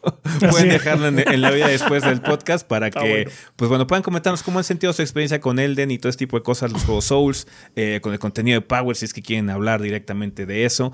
Adelante, pueden hacerlo en, en este tema de la semana. Y pues bueno, de nuevo, reiteramos una última vez, Power, muchísimas gracias por venir y con esto terminamos el tema. A vosotros, a vosotros. Para mí es el mismo, el mismo placer que para vosotros, en serio. Es que lo digo de corazón. No, si no, no lo hubiera hecho. No, igualmente. Creo que, de las personalidades que queríamos tener aquí era tenerte a ti. Eh, y muchísimas gracias por haber venido. Y que qué padre que sí se pudo concretar. Digo, como la primera de muchas. Ojalá sea la primera de muchas porque Así es. ha estado muy, muy padre la situación. Oye, pues, pues, que, pues esto cuestión de hablarlo. Porque aunque no hago colaboraciones, esto es, otra historia. Porque no es una colaboración para medrar ni para. ni, ni de interés bueno, ni de interés, por así decirlo, económico tal, sino es más bien una que me lo paso bien y que estoy conectado con vosotros porque he consumido vuestro contenido, me gusta cómo hacéis las cosas y puedo compartir un hobby y, eso es mucho más que el hecho de, de ya me entiendes, de tener 10.000 visitas, 15.000 visitas y ganar unos, unos dólares. Nah, pues así son las buenas colaboraciones, que, sean, que sean genuinas, porque si no se siente como muy falso el pedo y pues Al final nadie acaba contento. Pero es que no merece la pena. Es que aparte no merece la pena. No mm. merece la pena en ningún sentido, porque tampoco merece la pena económicamente. Que tampoco. Que, te, bueno, que no te quiero cortar, es que no me. No, no, no, no, no, te entendemos. Te entendemos, te entendemos, te entendemos. Que no es que sí. Pero si quieres, podemos platicar de eso la siguiente ocasión. Esta situación del youtuber, eh, que también es un tema interesante porque pues, es, es difícil para nosotros porque por el trabajo y luego eso no tenemos el tiempo de platicar largo y tendido con, con este tipo de situaciones, pero son cosas que tú comprendes perfectamente porque también las estás viviendo tú de tu lado, ¿no? Entonces, si quieres, podemos dejar ese tema para la siguiente vez que nos visites y podemos platicar largo y tendido al respecto. Cuando queráis, sí, sí. Pero bueno, muchísimas gracias por acompañarnos una última vez ahora sí. Y ahora sí, con esto terminamos el tema de la semana. Vámonos a comunidad.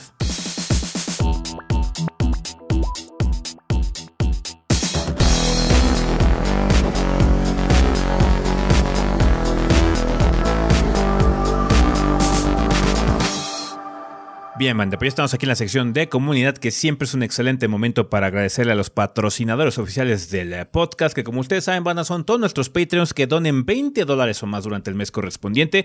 También, banda, los invitamos a checar patreon.com diagonal 3 gordos B, en donde ustedes pueden ver cómo pueden apoyar este proyecto de, algún, de forma monetaria si es que quieren garantizar mucho más tiempo de gordeo, con cantidades tan manejables como un dólar al mes. Eh, obviamente pueden donar más si gustan, no los vamos a detener, se los agradeceríamos mucho, pero eh, si ustedes quieren apoyar este proyecto con eh, algo muy manejable, pues bueno, Patreon les da esa opción de que con un dolarcito al mes, 20 pesitos al mes, casi nada al mes, pueden ayudarnos a eh, seguir continuando con este desmadre. De hecho, gracias a todo su apoyo, tanta constancia que han tenido eh, ustedes por parte de, pues bueno, de la plataforma de Patreon, ya Rafa y Adrián se han dedicado esto full time desde hace bastante tiempo, con bastante seguridad. Entonces, muchas gracias, banda. Estamos muy agradecidos por todo esto que hacen por el proyecto. Y ahorita toca celebrar a nuestros Lord Bombones, nuestros Patreons de 20. Rafa, quien patrocina el podcast durante el mes de marzo.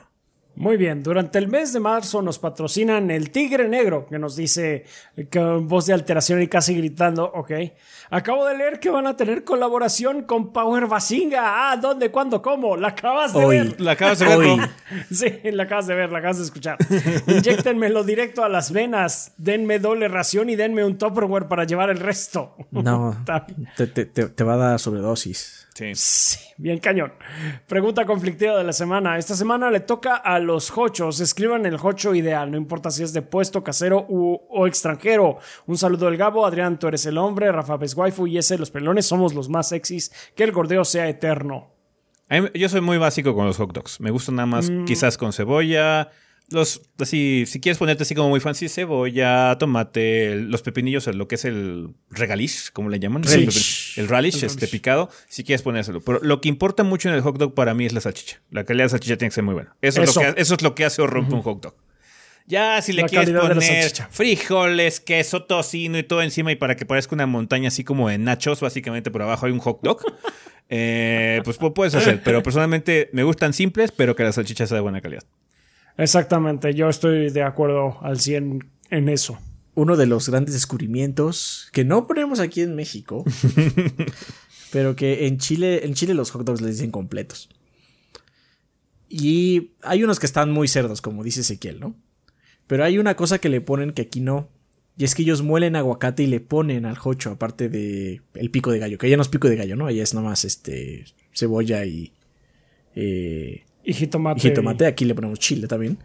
Pero si le agregas ese eh, aguacate molido, o puede ser guacamole ya de paso si tú quieres, le agrega otra dimensión, porque el aguacate es vergas. Sí, es el aguacate es vergas. Ese extra, uff. 10 de 10, háganlo.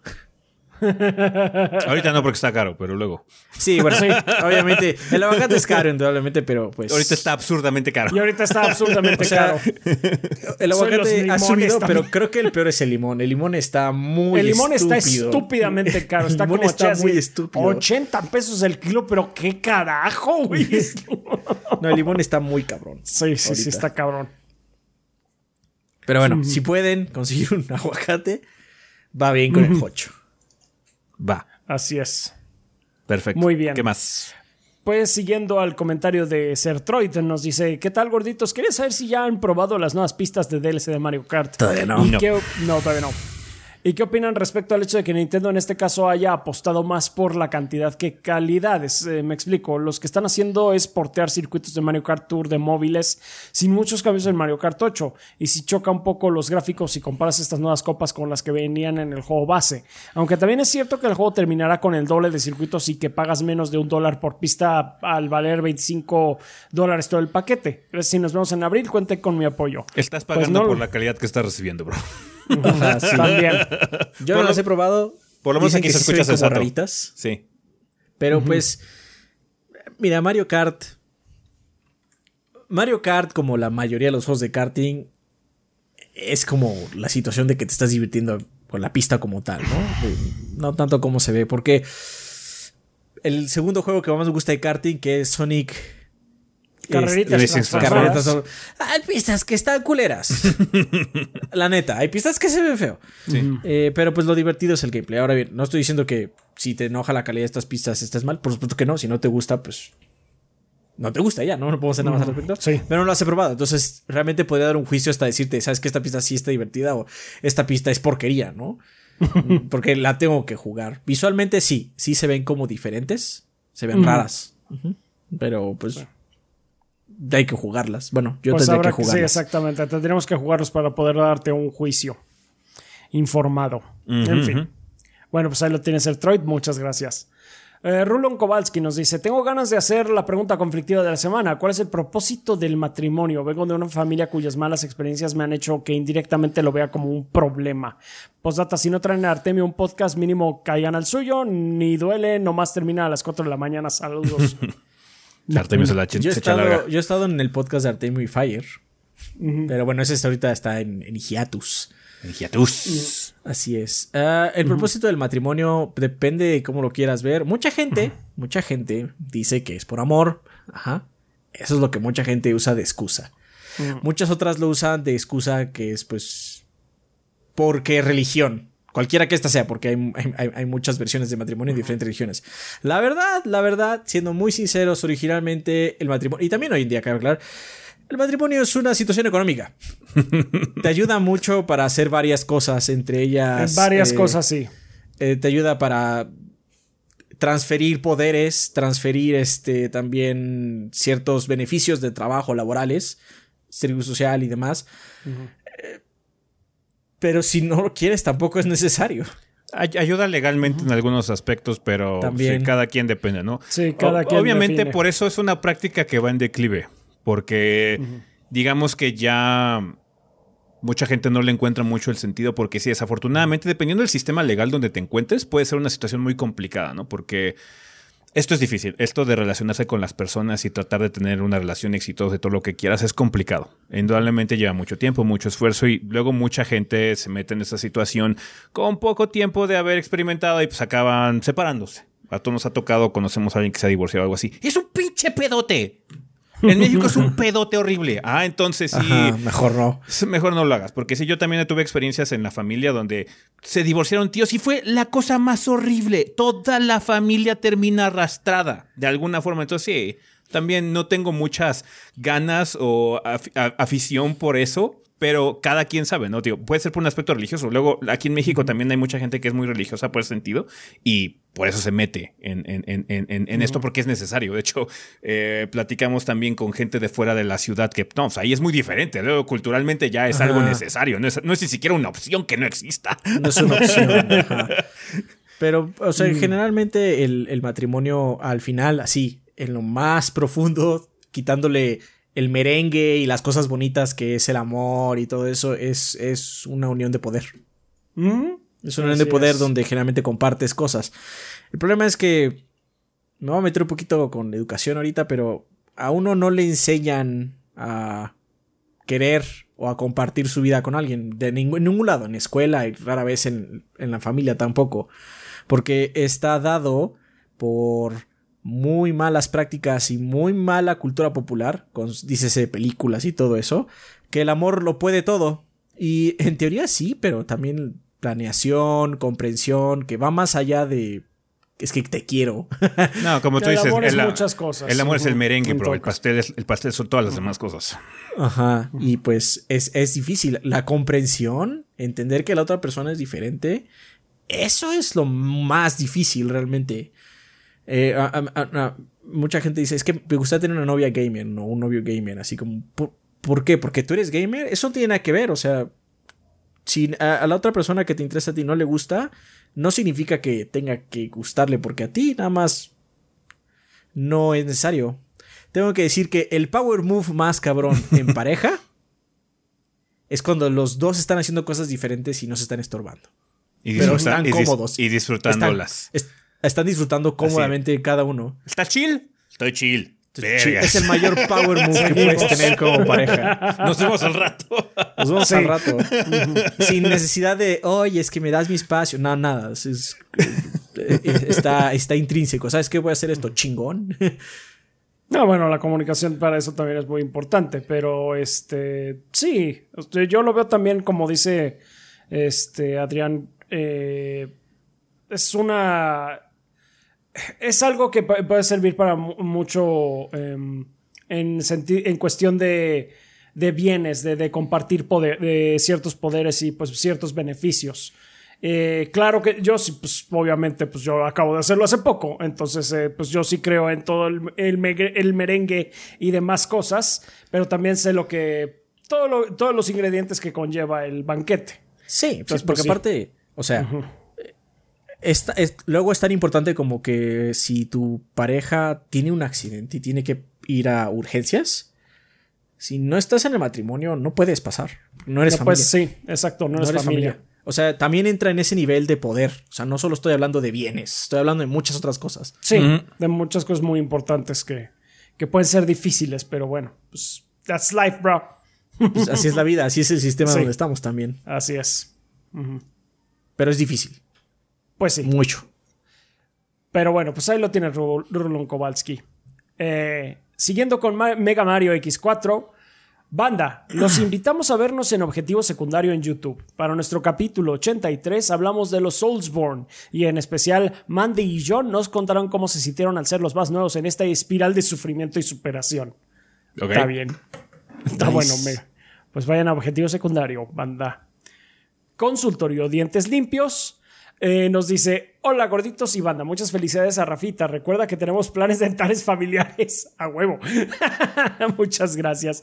Eh, muchas gracias por, a la banda por su apoyo. Recuerden que la prevención es la mejor inversión. En Dientes Limpios consentimos a nuestros pacientes con promociones y facilidades de pago. No pierdan la oportunidad de obtener su cupón, que por cierto está muy bonito y les da promociones igual de bonitas. Recuerden que su primera cita es completamente gratis. Díganle al kid que aún no somos una super cadena chupa almas pero a lo mejor con el apoyo de la banda podríamos abrir más sucursales pues sin chupar almas. Tienes que, tienes que, tienes que, este, básicamente, la primera tiene que ser en Culiacán para que vaya el kit. Así Si no, no. Sí, porque si no, no va a ir el kit. muy bien, sí, muy importante. Gracias, eh, consultorio Dientes Limpios. Así es. eh, un ángel guerrero esta semana nos dice saludos de Critical Hit Pokémon Podcast, podcast donde discutimos las noticias y novedades del mundo Pokémon. Invito a la banda a ver la reseña de Pokémon Arceus que tenemos en el canal. Gorditos, respecto a sus comentarios sobre, sobre Pokémon Scarlet y Violet, cuenta la leyenda que cada tres años aparece una nueva generación de Pokémon. Okay. ¿Mm? Está bien. no sabría decirte, güey. Nunca he seguido la franquicia así como para saber, pero eh, ellos saben, así que ya. Ellos son expertos. vamos a ver, cuenta la leyenda. ¿Cuándo fue Espada y Scoop? Sí, hace, poquito. ¿no? O sea, sí, fue hace como tres años. Sí. Sí, sí, entonces, pues sí. No te podría asegurar si ha pasado en, ocasiones pasadas, pero hey, ellos son los que saben. Pero confío en tu juicio, tú sabes más que nosotros, claramente. Muy bien. Uh, Mugiwara no Cronos Dice, buena semana banda y gordos. Es un gran placer poder ser parte de este gran proyecto como patrocinador del podcast. Ya en primavera con toda la actitud y esperando que el juego del... Eh, Kirbo en una. Ah, esperando el juego del Kirbo en una semana más. Ya quiero ponerle mis gracientas manos a esa perra. Sé que uno de los mandamientos del gordeo es no preordenarás, así que espero que no me expulsen del movimiento gordoteísta. Saludos y que Modoc sepa perdonarme con su eterna sabiduría. Modoc no lo haría, pero por nosotros no te preocupes. Así es. así es. Sí, está bien. Ojalá lo disfrutes. Sí, así es, disfrútenlo. Rohan Saleta dice: Saludos gorditos, ya salió el capítulo de Anime no Mame. He aquí una descripción del capítulo. ¿Son los humanos un peligro para el mundo? Sí, una especie que debe ser erradicada por el bien común. ¿Acaso mm, los cerdos y vacas pensarán en cómo derrotarnos y liberarse de nuestro yugo? Mm, unlikely, pero ya depende de qué tipo de vaca y cerdo. Así es. No lo sé, pero no importa de momento ya que tu amigo, familiar o pareja se ha transformado en un monstruo y está dispuesto a comerte para sobrevivir. Así comienza el anime Parasite, The Maxim. Es malvada una especie por depredarnos. Disponible en YouTube y Spotify, búsquenos como anime no mame. Cuídense gorditos y que el gordeo sea eterno. Muchas gracias, Rojas. Cuando hay un depredador o existe el concepto de un depredador, a menos de que exista malicia o lo que denominan los gringos como sport, no puedes hablar de, mal, de maldad. Los animales no son malos. Cuando dicen no, es, los animales no existen, no existe el concepto de maldad. El único animal capaz de ser malvado es el ser humano. si un león se come una hiena, no lo hace porque es malo, porque tiene que comer el león. Punto. Sí, es su naturaleza, ¿no? sí. Tan sonaleta. Sí, sí un, ser humano caza a un león, lo hace porque es un culero. no lo sé porque es un idiota. a menos de que sea como en defensa propia, ¿no? en defensa propia. En una situación, ah, no, por pues eso dije, sí, cazar. Sí, dije, cazar. Sí, ah, si mata a un león porque es o él o yo, I get it, ni modo. Sí, ni modo. Es como el dude es el ciclista que mató a un pinche león montés con sus manos desnudas. Qué chingado. Tuvo que hacerlo. It happened. Verde. Porque se iba aquí, aquí en la bicicleta y de repente lo atacó uno acá como los de Red Dead. ¡Perga!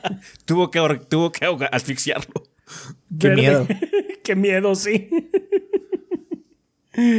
Muy bien. Pues ahí está Rohan Saleta. Eh, tenemos, tenemos también el comentario de Juan Liz que nos dice Salutations a recordarle a la banda de Xbox que prueben juegos diferentes de Game Pass, además de los AAA. Pobre Bug Fables por curiosidad. ¿Eh? Probé. Probé. Probé, perdón.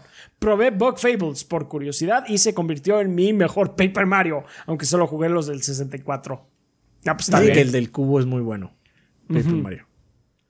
Dicen, no lo probé, la verdad. Pero pues qué bueno, ves, eh, es buen consejo, Juan Liz, que, que sí, si tienen Game Pass, pues aprovechen todo lo que tienen. Chequen todo lo demás. Ya, ya lo están pagando, aprovechenlo. De todas maneras, ya lo están pagando, así es.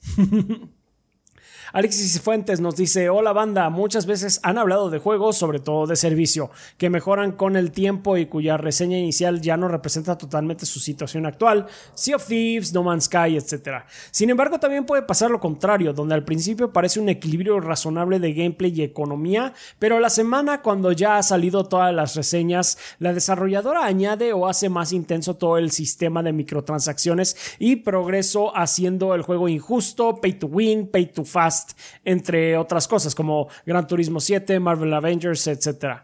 Arruinando la experiencia de jugadores que ya lo compraron y las expectativas de personas que intentan informarse viendo reseñas recientes, pero que ya no tienen validez en ciertos aspectos. Teniendo esto, eh, teniendo en cuenta que parte importante del mercado no suele frecuentar sitios de noticias y no se percatan de estos cambios, me parece una estafa que mancha la reputación del estudio. ¿Creen que se puede hacer algo para evitar estas situaciones? Saludos y que estén bien. Sí, no compres día uno el siguiente lanzamiento o sea, si a ti te molesta. Gran Turismo ahorita está como una pinche montaña rusa porque justo ahorita se acaba de. otra vez hay. Eh, rebalanceo de cosas. Les acaban de dar dinero gratis y ya agregaron nuevas features y demás. Y parece que la cosa ya está mucho mejor. O sea, está una montaña rusa. Estuvo mal, ahora está más o menos mejor. Muy probablemente luego va a estar peor. O sea, quién sabe cómo va a estar la situación. Lo que tienes que hacer para evitar hacer eso un video hoy, digamos que hacer un video de esto hoy va a estar obsoleto mañana. Sí, ajá, entonces es muy complicado, por ejemplo, para nosotros algunos sitios. Los sitios de noticias sí, porque nada más escribes un artículo y ya, un párrafo. No tienes que editar, no tienes que hacer nada, ese tipo de cosas se puede hacer, ¿no? Lo que tú tienes que hacer como consumidor es que la próxima vez cuando vaya a salir Gran Turismo 8, no preordenes, no lo compres en la semana 1, no le des dinero a Sony y a Polyphony hasta que veas que el producto está bien. ¿ah? Quizás por la buena fe que tenía la franquicia o lo que sea, tú decidiste perdonar o lo que sea, pero ya no lo hagas. Es lo mismo que pasó con CD Projekt Red. No espero que nadie en su pinche sano juicio vaya a perdonar el nuevo Witcher.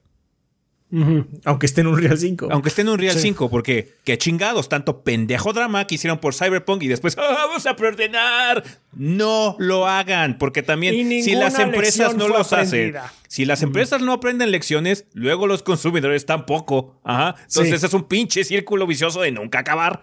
Entonces, eso es lo que podemos hacer, no perdonar. El mandamiento del gordo está ahí por una razón. Así es. Sí, no preordenar. ¿Por qué? Porque básicamente le estás alentando. No me importa lo que pase después. Yo ya te voy a dar el dinero de antemano. No me voy a esperar a saber si el producto está bien. Ten. Entonces, pues sí, esa es la, la forma más efectiva que tenemos de combatirlos. Sobre todo por, como tú dices, la gente que no checa sitios de noticias ni nada. Porque eh, por lo menos en nuestro caso te puedo decir que no podemos hacer eh, videos de actualización sobre cómo está una cosa u otra porque serían videos interminables de juegos de servicio que siguen actualizándose al día de hoy y sería el cuento de nunca acabar. Entonces, para eso eh, existen también canales especializados, ¿no? Por ejemplo, la gente que solo juega Destiny o juegos de ese estilo, ah, con ellos puedes seguir cómo está Destiny ahorita, ¿no? Y ahí se sigue muy de cerca la controversia de que están borrando contenido viejo, todo ese tipo de cosas. Nosotros no somos un canal especializado, somos un canal de variedad. Nosotros revisamos todo, entonces también tenemos los recursos algo limitados. Tenemos que enfocarnos en otras cosas porque pues, ese es como que el modus operandi de nuestro eh, show, por así decirlo, de nuestro proyecto. El podcast ayuda un poco para que hablemos de estas cosas y ustedes tangencialmente se enteren de que ahorita Gran Turismo no está chido, ¿no? Ah, bueno, vamos a leer qué está pasando, vamos a ver un video en un canal especializado o, alguien que se enfoque en seguir este tipo de noticias. Desafortunadamente nos encantaría tener el manpower para poder ser un juggernaut de la industria y poder informarles sobre todo con silbatos, listones y demás y todos los videos y artículos, eso no podemos. Somos una entidad muy pequeña, pero este sí es, es, es bueno estar al tanto, porque, o sea, si hay eh, si ha habido seguimiento a este tipo de cosas, ¿no? ¿Qué es lo que está ocurriendo ahorita con GT? ¿Qué pasó con Cyberpunk? Todo este tipo de cosas para que la gente esté enterada y digo, no preordenen, no se dejen engañar por el, o seducir por el marketing o lo que sea. Yo sé que hay buena fe con algunas cosas, ¿no? Que nos dijeron este, eh, cuando iba a llegar el de Ring. Ay, perdón, Gordes, pero es que sufrí perder el de Ring. Qué bueno que salió bueno, bro. Sí. Qué suerte. No empecé, pero bueno, qué bueno que salió bueno. Porque en cualquier chingado rato pasó CD Projekt Red, güey. CD Projekt Red tenía un track record muy bueno. Y de repente Cyberpunk. Por eso te digo, ojalá que nadie preordene el siguiente Witcher. Sí. Por favor. No lo hagan. Bueno, pues ahí lo tienes, Alexis y Fuentes. Es lo que se nos ocurre. Luis Ramírez nos dice, buenas gordos, ¿creen que los videojuegos lleguen a ser considerados un arte formalmente? Saludos y si llegan a ir a Tijuana, vayan por tacos al nuevo poblano en la colonia Buenavista. No tengo nada que ver con ellos, pero son los mejores tacos de carne asada y adobado en la ciudad. O sea, he's, he's, just a fan.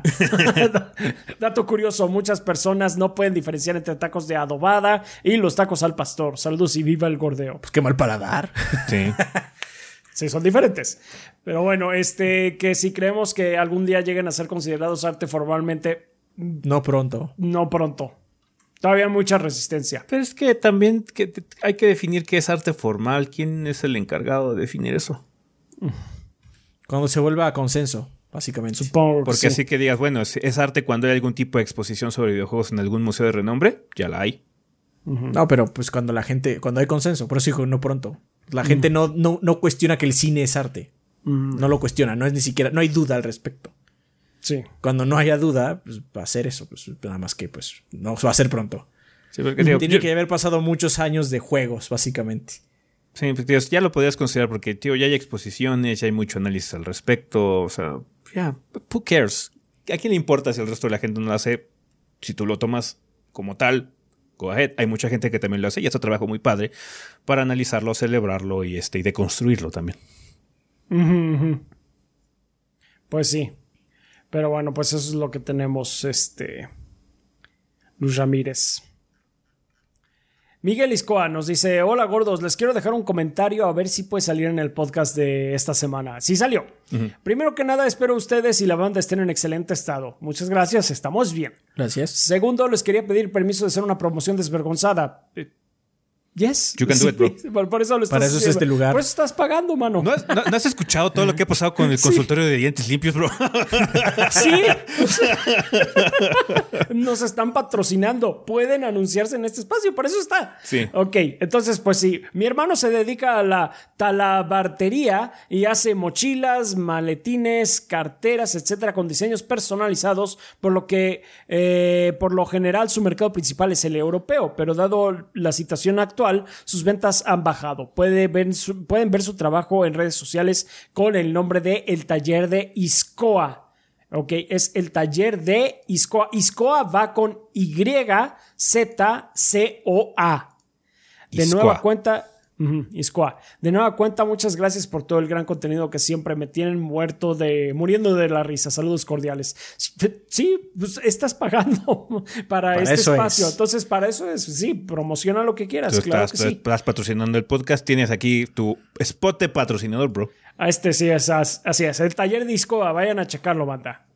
Eh, muchas gracias. Shadow Ryuji nos dice, ¿qué hay, gordos? Disculpen por la falta de mensaje de la semana pasada. Me dolió bastante la cabeza y se me fue. Ah, no te preocupes. Ya, ojalá ya te sientes mejor.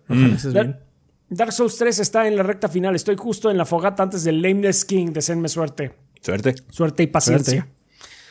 Gordos, esta semana empecé a usar lentes debido a la miopía y otros malestares al ver reflejos de luz o lugares muy iluminados. ¿Cómo le hacen para que no se empañen los lentes al usar cubrebocas? Eh, yo pongo los topes de cubrebocas justo en donde termina. no sé cómo explicarlo. Mm. Del cubrebocas y lo, yo pongo los lentes encima del cubrebocas porque si básicamente el cubrebocas está como que eh, encima de los está sobre los topes. Entonces todo el vapor que te, todo el vaho que tú vayas eh, se va a ir para allá. se va para arriba. Entonces esa pues, es la pero hay gente que nomás no puede hacer eso no depende de la forma de la cara también también. Tengo una recomendación. Vive en un lugar caluroso. y así no se va a empañar. Ahí no hay condensación. Bueno, pero básicamente tienes, que, tienes que poner los lentes encima o en el borde del cubrebocas. Pues sí.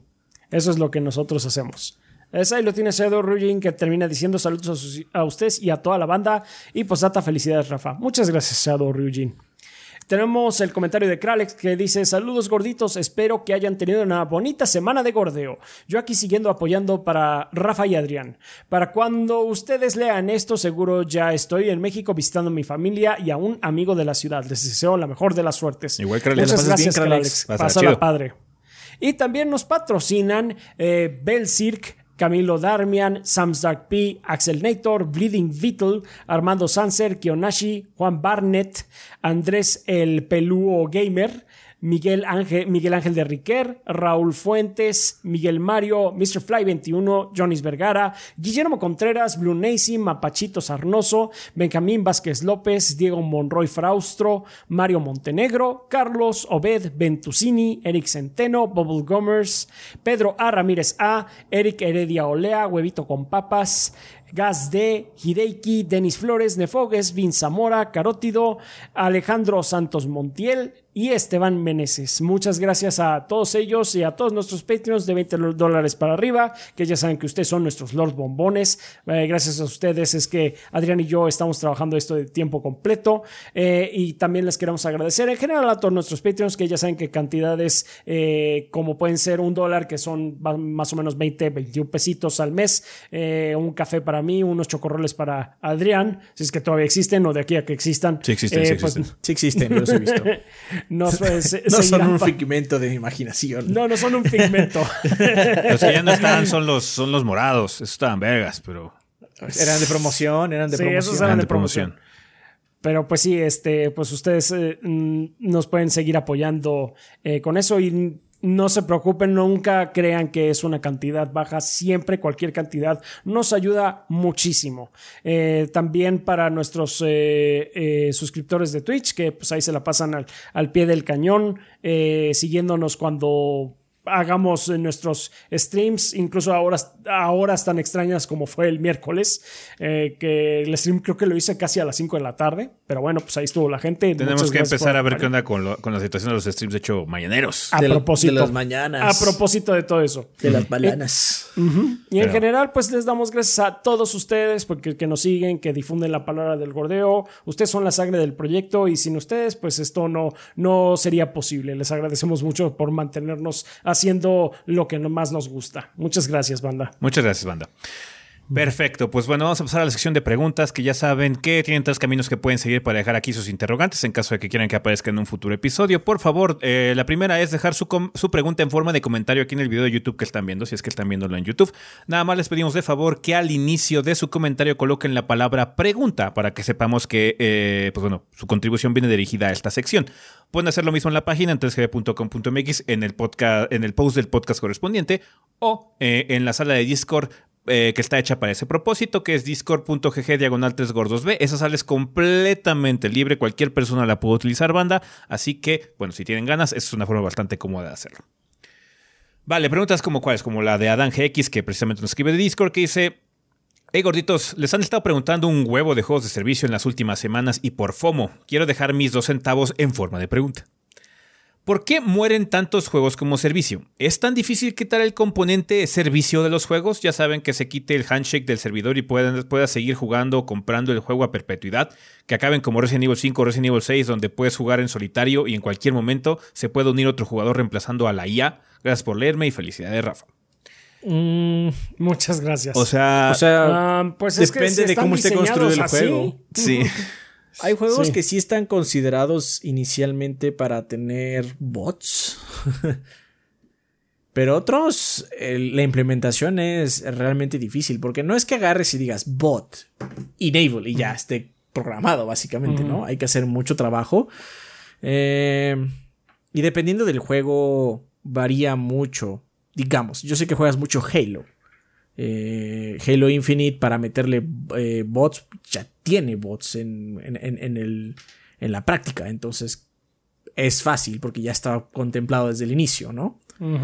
Pero eh, otro shooter como Battlefield 1 no tenía bots. Entonces, de hecho, me acuerdo que lo que hicieron para que hubiera unos match con bots, que fue un experimento, ni siquiera salió, pero un experimento que hicieron fue ponerle un sistema encima de inteligencia artificial que controlaba a personas. Personajes, obviamente, no personas, personas. Personajes que un humano normal usaría, ¿no? Entonces, no, no es tan fácil simplemente retroactivamente agregarle algo a un juego si no está contemplado mínimo en el engine. Mínimo. Quizás no en el entramado de todo el desarrollo o toda este el juego como tal, pero sí es difícil. No es imposible, porque de hecho Final 14 lo está intentando. O sea, claramente Final 14 tenía una implementación de bots o de inteligencia artificial muy, muy básica que han ido expandiendo a lo largo de los años y que ahora retroactivamente lo van a ir agregando a los contenidos más viejos. No es imposible, pero, es una tarea muy titánica. Y no es a todo. no, y no es a todo, pero aparte de eso, tiene que haber un incentivo monetario para hacerlo. Ahorita Final lo está haciendo en este momento porque está teniendo dinero. El problema es que estas soluciones luego son un poco tarde porque el juego ya se está muriendo hay que ponerle bots. No, porque no tenemos dinero para hacerlo. ya no hay dinero, está, por eso se está muriendo. Entonces, eh, eso. Y otra cosa es que la verdad es que la mayoría de las compañías, eh, no solo de videojuegos, compañías en general, cuando una cosa no está funcionando, la matan. Y ya, es algo que no funcionó, estamos haciendo otras 20 más, a ver qué pasa. Entonces, también no hay mucho incentivo para mantener cosas vivas si no están funcionando, porque algo que no está funcionando no me está dando dinero, y si no me está dando dinero, ¿para qué lo tengo activo? Y eso puede ser aspiradoras, refrigeradores, coches o juegos. No, no es algo nada más de aquí. Tienen un, un, un, Dejan en capacidades básicas lo que se conoce como el Skeleton Crew, que es básicamente nada más da servicio al cliente, pero eso es todo. Entonces, eh, es eso. ¿Por qué se mueren? Bueno, por eso. Porque tratan de arreglarlo muy tarde. O inician de una manera fallida, como pasó con Babylon's Fall. Que ese juego. No tenía, tenía cero atractivo. Tenía cero atractivo y tenía cero razones para vivir, ¿no? Por ejemplo, lo que ha pasado, lo que ha pasado, lo que está pasando ahorita con Halo. Halo va a sobrevivir. ¿Por qué? Porque es Halo. A pesar de que ahorita 343 está haciendo un pésimo trabajo y siga haciendo lo de Halo 5 y todo lo demás, va a sobrevivir porque es una franquicia emblemática de Microsoft. Entonces a Microsoft le conviene tenerla viva hasta cierto punto, a pesar de que lo esté jugando la menor cantidad de GT posible y ya nunca vaya a tener la misma cantidad que tuvo al inicio, ¿no? Eh, Quién sabe que si se tardan o no en arreglarlo. O sea, la Master Chief Collection se tardaron como mil días en arreglarla y que quedara bien. Eh, pero, eh, pues bueno, ya veremos en el futuro. Babylon's Fall no va a correr con la misma suerte porque a nadie le importa Babylon's Fall. A nadie le importa a nadie le importa. Ni siquiera tuvo a una oportunidad de que le gustase a alguien.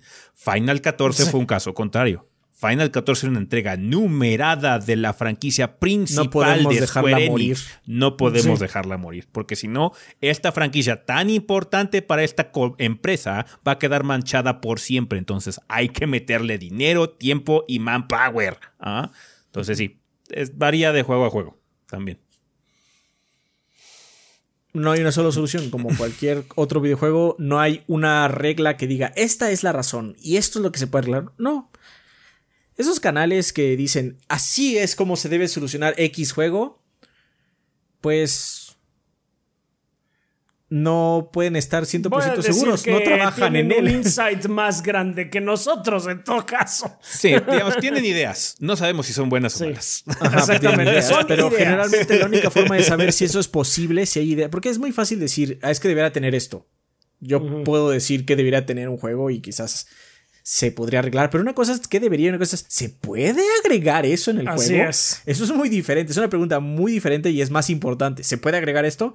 Y muchos te van a decir, los que sí están trabajando, no, no está implementado, no está ni siquiera en, en las hojas de diseño, no existe. Y entonces ahí estás jodido porque tu idea quizás sea de un millón de dólares, pero no la puedes hacer, tienes que hacer otro juego. Vale. pues sí. Eh, Muchas gracias por la pregunta, Dan. Eh, nos queda también el Tex Imperador de Discord que dice: Pregunta rápido, gordos. ¿Creen que en algún punto Microsoft se vuelva tan grande como para que tengan que ser divididos, así como le, como le pasó a ATT? Ejemplo, Microsoft tener que deshacerse de Xbox. Es todo. Pueden mandarle un saludo a. Pueden mandarle un saludo a la hora pedestre Caim y tengan un excelente día, gordos. Pues saludos a Caim. Saludos a Caim. Sí, puede llegar a suceder. Sí, sí, puede pasar. Sí. Microsoft tiene solita en Wikipedia una lista de todas las compras, eh, mergers, ¿cómo es? Fusiones. Fusiones. Y adquisiciones que ha tenido a lo largo de los años. Es una lista muy larga. y no está considerando ni siquiera esa lista donde tiene acciones, porque tener acciones no significa que tengas una compañía, solo tienes parte de las acciones, ¿no? Sí. Ajá, sí. Microsoft tiene acciones en ATT.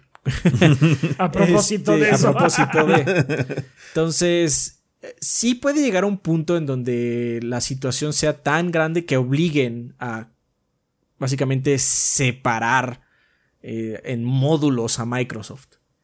Pero eh, no creo que sea pronto porque la mayoría de las adquisiciones de Microsoft que ha tenido últimamente no ha sido en su rama de eh, tecnología, vamos a decirle, sino ha sido en la de videojuegos, que la de videojuegos era este, una que no había expandido a pesar de que era una práctica muy común para Microsoft. Ajá. Microsoft tuvo una sesión de compras muy agresivas al inicio de la vida de Xbox y luego no tanto más adelante.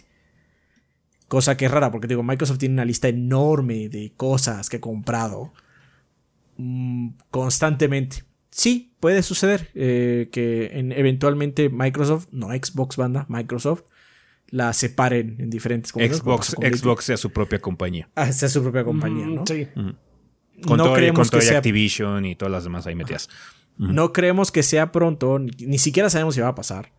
Pero sí es una situación que podría suceder. De hecho, es que esa pregunta pues, puede suceder con cualquier compañía para tal caso, ¿no? Pero claro. claramente Microsoft es una compañía muy grande. y pues sí, esa es la respuesta. Muchas gracias, Tex. Eh, Revali en YouTube nos escribe y nos dice: eh, ¿Alguna vez les ha ocurrido que tienen un gran interés por jugar un videojuego, ya sea por su historia, personajes, música, etcétera, pero, eh, pero que por más que lo intenten, simplemente no pueden hacerlo debido al gameplay? Si es así, ¿cuál juego es? En mi caso es la saga de Mother o Earthbound. Me encanta su música, historia y personajes, la mayoría, pero no puedo jugarlo debido a que sencillamente su gameplay no me agrada. A mí me encanta el concepto de Dwarf Fortress. Me encanta, es más, veo youtubers que se dedican a hacer historias con Dwarf Fortress. Puedo leer la interfaz ya debido a que he visto muchos videos. Nunca me intentaría instalar esa bestia de juego. De hecho, por eso estoy emocionado por la versión de Steam. Porque la versión de Dwarf Fortress básica me parece tan usa en la forma en la que tienes que instalar y agregarle módulos y agregarle cosas para que se vea medio manejable para tu cerebro. que ni siquiera estamos entrando en gameplay. No lo voy a intentar. Me encanta el concepto de War Fortress. Me encanta verlo. Pero no. quizás con Steam regrese. Ese y Rainbow Six Siege. Me encanta Siege. Pero no me gusta tanto jugarlo. Me gusta verlo. Yo, a mí no se me viene nada a la, a la mente que no. Pues mira, yo no he probado los. Dentro de todo, no he, no he conectado tantísimo con los Total War. A pesar de que el concepto me, me gusta mucho. Mm. Pero sí, sí es eh, un poco pesado. Como que yo, yo no soy buen estratega. Entonces sí. ¿Está bien? Eso puede ser, sí. Vale, eh, tiene otra pregunta este eh, Revali. Dice, ¿por qué creen que los fanáticos de cualquier compañía, en especial Nintendo, Microsoft y Sony, pero especialmente Nintendo, definen a su marca favorita de cualquier forma de crítica, aunque sea válida y pueda ser útil para mejorar, como si esta fuera como este, como si este fuera su mejor amigo? Sé que esto sucede en cualquier ámbito, pero lo he visto de manera más destacada en los videojuegos. clásico Fíjate que... tribalismo. Sí, fíjate, este, Revali, que a mí me ha pasado lo contrario. Ahorita siento que la gente de Nintendo está como más tranquila.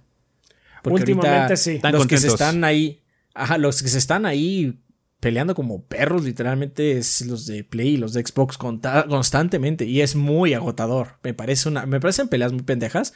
Pero yo, en el clima que he seguido, yo siento que los de Nintendo están más tranquilos están contentos. O sea, el Switch es un exitazo. Entonces, están llegando un chingo de cosas, ¿no? Sí, o sea, hay, hay, pendejadas como lo del sistema online de Nintendo, el hecho de que no baje de precio y tonterías que hace con Smash y de vez en cuando ese tipo de cosas. Son como núcleos muy particulares que hay molestia con Nintendo.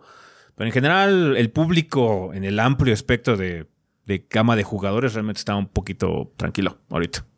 En cambio, como llevamos, no llevamos ni un año de inicio de generación, se están peleando ahí y diciéndose cosas a veces graciosas, pero la mayoría de veces solo desagradables.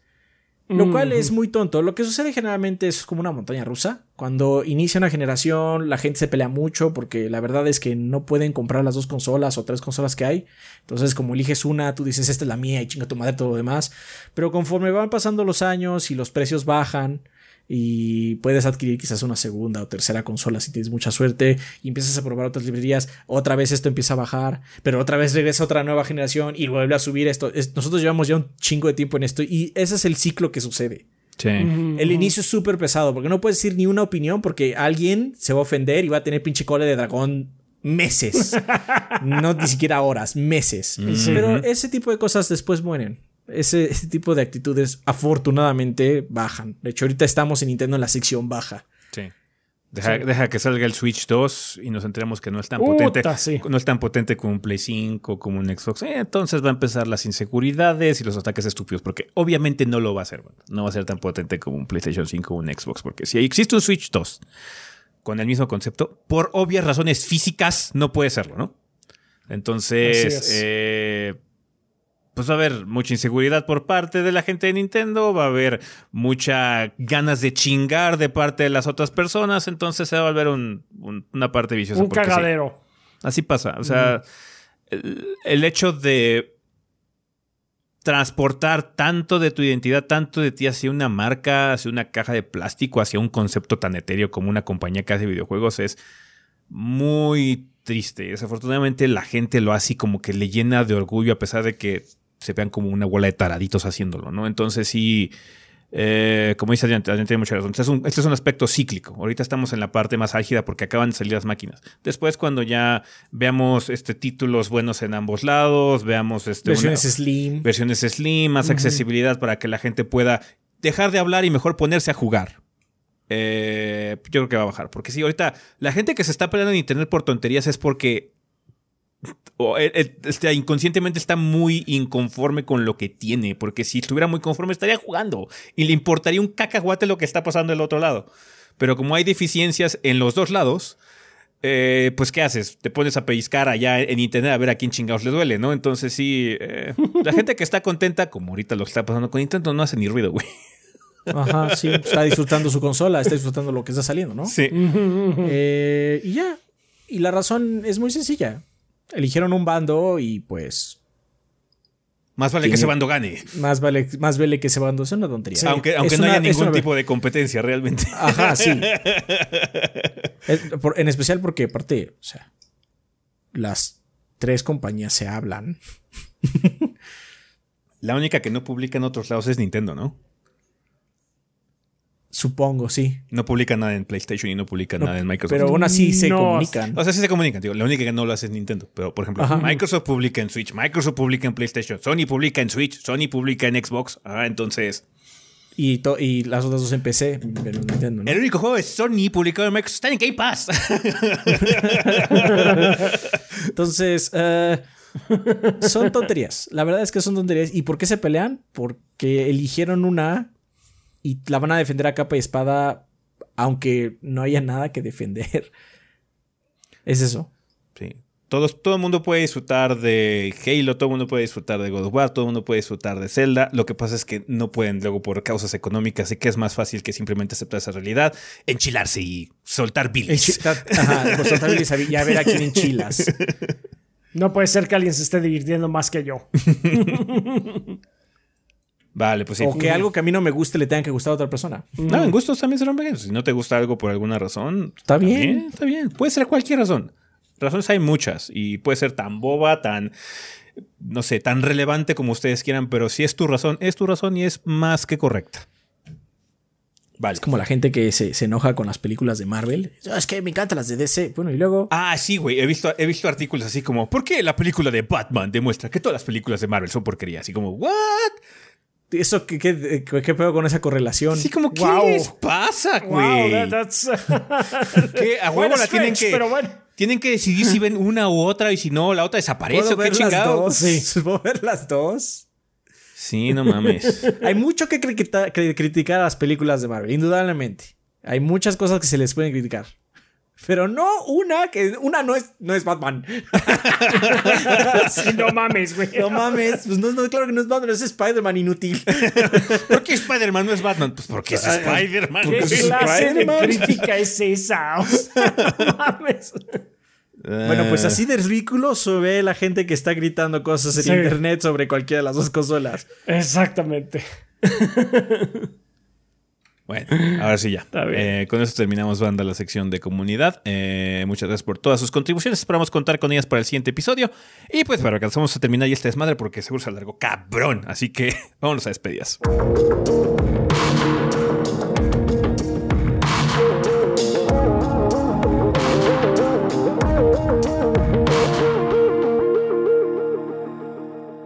Ok, banda, pues ya estamos aquí en la parte final final de este episodio. Tenemos regalos que nos mandó la banda, Adrián. Juan Carlos Álvarez Rocha dice, buen día señores gorditos, les envío un par de juegos de Steam para la banda, que es Tacoma y Celeste. Saludos, muchas gracias Juan. Gracias Juan, buenos regalos. Eh, Nagate Miguel Tanicase, eh, gracias, nos dice que tengan bonito día gordos y banda gordeadora. Ya fue mi cumpleaños como Prime eh, regaló el Madden. Quería agregar Shadow of Mordor Game of the Year Edition, ya que los hombres que me rodeaban ahora balearon la fibra óptica y me dejaron sin internet por más de una semana. Qué malos. Ah, a mí se me hace que fue una rata, pudo haber sido. Están cabronas, hijas de su madre. Están cabronas. Tengo la teoría de que Blex Forer es descendiente rubio de Adrián. Ah, bueno, pues ahorita lo va a gustar. No Justamente lo ando buscando. ahorita lo veremos. Eh, bueno, está regalando entonces, como bien dijo Madden 22. Ah, es de Gundam. Es de Z ah. Gundam. Ah, bueno. Madden 22 para Origin y Shadow of Mordor Game of the Year Edition para Steam. Bueno, muchas, muchísimas gracias. Gracias. Nagate. ¿Qué más? De hecho, sí se parece un poco a mí. Pero no mucho.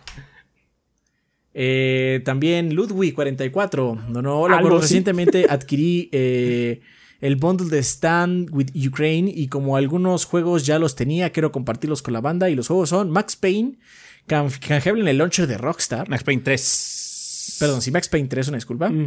Starbound, que está en Steam, y System Shock Enhanced Edition, que también está en Steam. Una pregunta, gordos. ¿Consideran que el proyecto ha ayudado a popularizar ciertos juegos en Latinoamérica?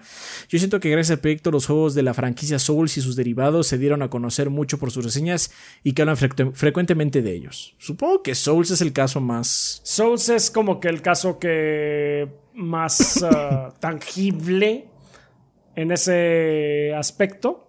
No diríamos que somos los únicos, pero... persona. puede ser, pero tampoco es así como muy grande. O sea, contribuimos en algo, pero no somos la única razón por la no, no, somos la única razón. No, ni, ni, nada. Contribuimos. La palabra es contribuimos. Qué tan grande o qué tampoco, quién sabe, pero contribuimos de alguna forma. Sí. Así es. Y Sonic, carreritas transformadas, güey. A huevo. ah, sí, sí. Muchas El segundo mejor juego de karting, perros. Solo atrás de Mario Kart 8. Así es. Muchas gracias a todos. Que te duela. Ay, no manches, cayeron rapidísimo en la reseña de Chocobo GP. No, esperaba, que fueran a caer tan rápido, banda. ¿Qué es eso? ¿Un al suelo? Deja, voy a hacerles sexo oral. oh, oh, oh, Dios mío. Muchas gracias por todo. Mi, eh, mi, hermano y yo lo seguimos desde hace casi 12 años y aquí seguimos. Muchas gracias, Ludwig. Gracias. Y eso es todo. Sí. Ah, muchas gracias, banda, por todos estos regalos. Van a estar en nuestra cuenta principal de Twitter a lo largo de los siguientes días. Bien, tenemos algo que recomendar. El de Ring, otra vez. Ghostwire Tokyo. Eh, acabamos de sacar esta semana la reseña de Ghostwire Tokyo, banda. Sí. Eh, un juego decente, un juego padre, un juego diferente. No, como dijimos al final de la reseña, no es indispensable que lo jueguen ahorita. No tienen que donar un riñón ni nada por cualquier cosa. Traten de conseguirlo, eso sí, jueguenlo. Eh, vean si les gusta, ya cuando el precio esté dentro de sus capacidades. Porque es un juego que siento que vale la pena que jueguen. Eh, estuvimos platicando y decía así como, pues sí, no, no lo veo como imperdible, bla, bla, pero pues sí hay que jugarlo. Está como muy distinto. Después de todos, los, todos los juegos de mapa abierto que jugamos el mes pasado y eso, este está como muy distinto tan solo por la estética. Entonces está bastante único, está original, hasta en ese sentido, ¿no? Entonces sí, eh, chéquenlo, eh, cuando puedan. Obviamente, eh, el, el Ghostwire Tokyo, bastante, bastante entretenido. Yo por mi parte voy a esperarme a terminar Tunic, pero pues yo creo que sí va. Va a ser recomendado. Después. Yo creo que va a ser recomendado. Está bien. Vale. Sigo sin saber qué onda con Stranger of Paradise. La historia va No raro. sé si- Pero eh, estoy pensando que va a haber un punto en donde va, vamos a romper la cuarta dimensión y Jack se va a empezar a tomar un café y vamos a empezar a platicar de cosas así como tú a tú. no, no estoy seguro. Va a ser, No como, va a ser como, ese ve- va a ser juego. como ves que alteradas, güey, que todo era una película, güey. O en realidad estaban tratando de ayudar a la chica esta neón porque ella tiene una enfermedad terminal o algo así y esta era su fantasía. It's que, gonna be mira, fucking va- glorious, man. Lo que va a pasar es que al final vamos a despertar y Jack no va a tener pierdas. Y va a decir, pero yo gané el campeonato de fútbol. no sé qué va a pasar con Te ese podría juego. creer lo que fuera con ese no juego. Es que estoy en esas. O sea, ya llegó un punto donde la historia es así como. You joshing me, right? Esto ya Todo, no puede todo ser esto real. son decisiones intencionales. Todo estaba planeado. Entonces no estoy seguro. No estoy muy Vas seguro de ese juego. Va a ser como bestias alternas. Todo va a ser una película, güey. Estaría chido que fuera una película. Y el celular es en realidad un error. Es como una, un- la taza de Starbucks en Game of Thrones. güey. Ajá. El avión, el, el avión en Troya. Ah, vale, pues bueno, banda, eso ya todo con respecto a episodio. Nada más que recordarles que tenemos redes sociales. Nos pueden encontrar en Facebook y en Instagram como Tres Gordos B. Si no en Twitter, por favor, síganos en TwitchOBB. Esa es nuestra red social principal. Realmente es donde eh, distribuimos todo el contenido y todos los avisos que se dan sobre el proyecto. Cada uno de nosotros tiene cuentas personales como Chovy el Rafa, Chovy Adrián. Eh, Chovy S, Chovy Gris, Cinete Kazam y Kid-VG por si quieren platicar con algunos miembros del proyecto de forma eh, personal. Eh, muchas gracias a toda la gente que nos apoya en Patreon, que nos apoya en Twitch, que nos apoya comprando productos en la tienda banda. Ya hay restock en algunos modelos de playeras, no en todos, pero ya hay en, en- en varios por si quieren checar de nueva cuenta. Eh, una disculpa por el retraso, banda, pero luego ya ven que esto de las impresiones toma tiempo. Em, entonces ya hay algunos modelos que ya tienen todas las tallas. Entonces los invitamos a checar si es que estaban interesados en adquirir alguna playera. Em, también muchas gracias a la gente que escucha la versión en audio de este programa a través de iTunes, iBox, Spotify y demás plataformas donde haya podcast. Muchísimas gracias y un saludo donde quiera que estén. Pensamiento final. Pues tú chingón. Gracias, Power. chingón. Gracias a Power por darse una vuelta. Power. Si nos estás escuchando, muchísimas gracias. En realidad apreciamos mucho que hayas venido. Ojalá te la hayas pasado pergas y esperamos, como dijimos, que haya sido la primera de muchas. Hay muchas cosas con que, de qué platicar y pues, pues nada más eso. Muchas gracias por venir y hacer un excelente episodio con nosotros. Vergas, pues bueno, banda, eso ya todo con respecto a este show. Nosotros nos vamos. Bye. Bye. Bye.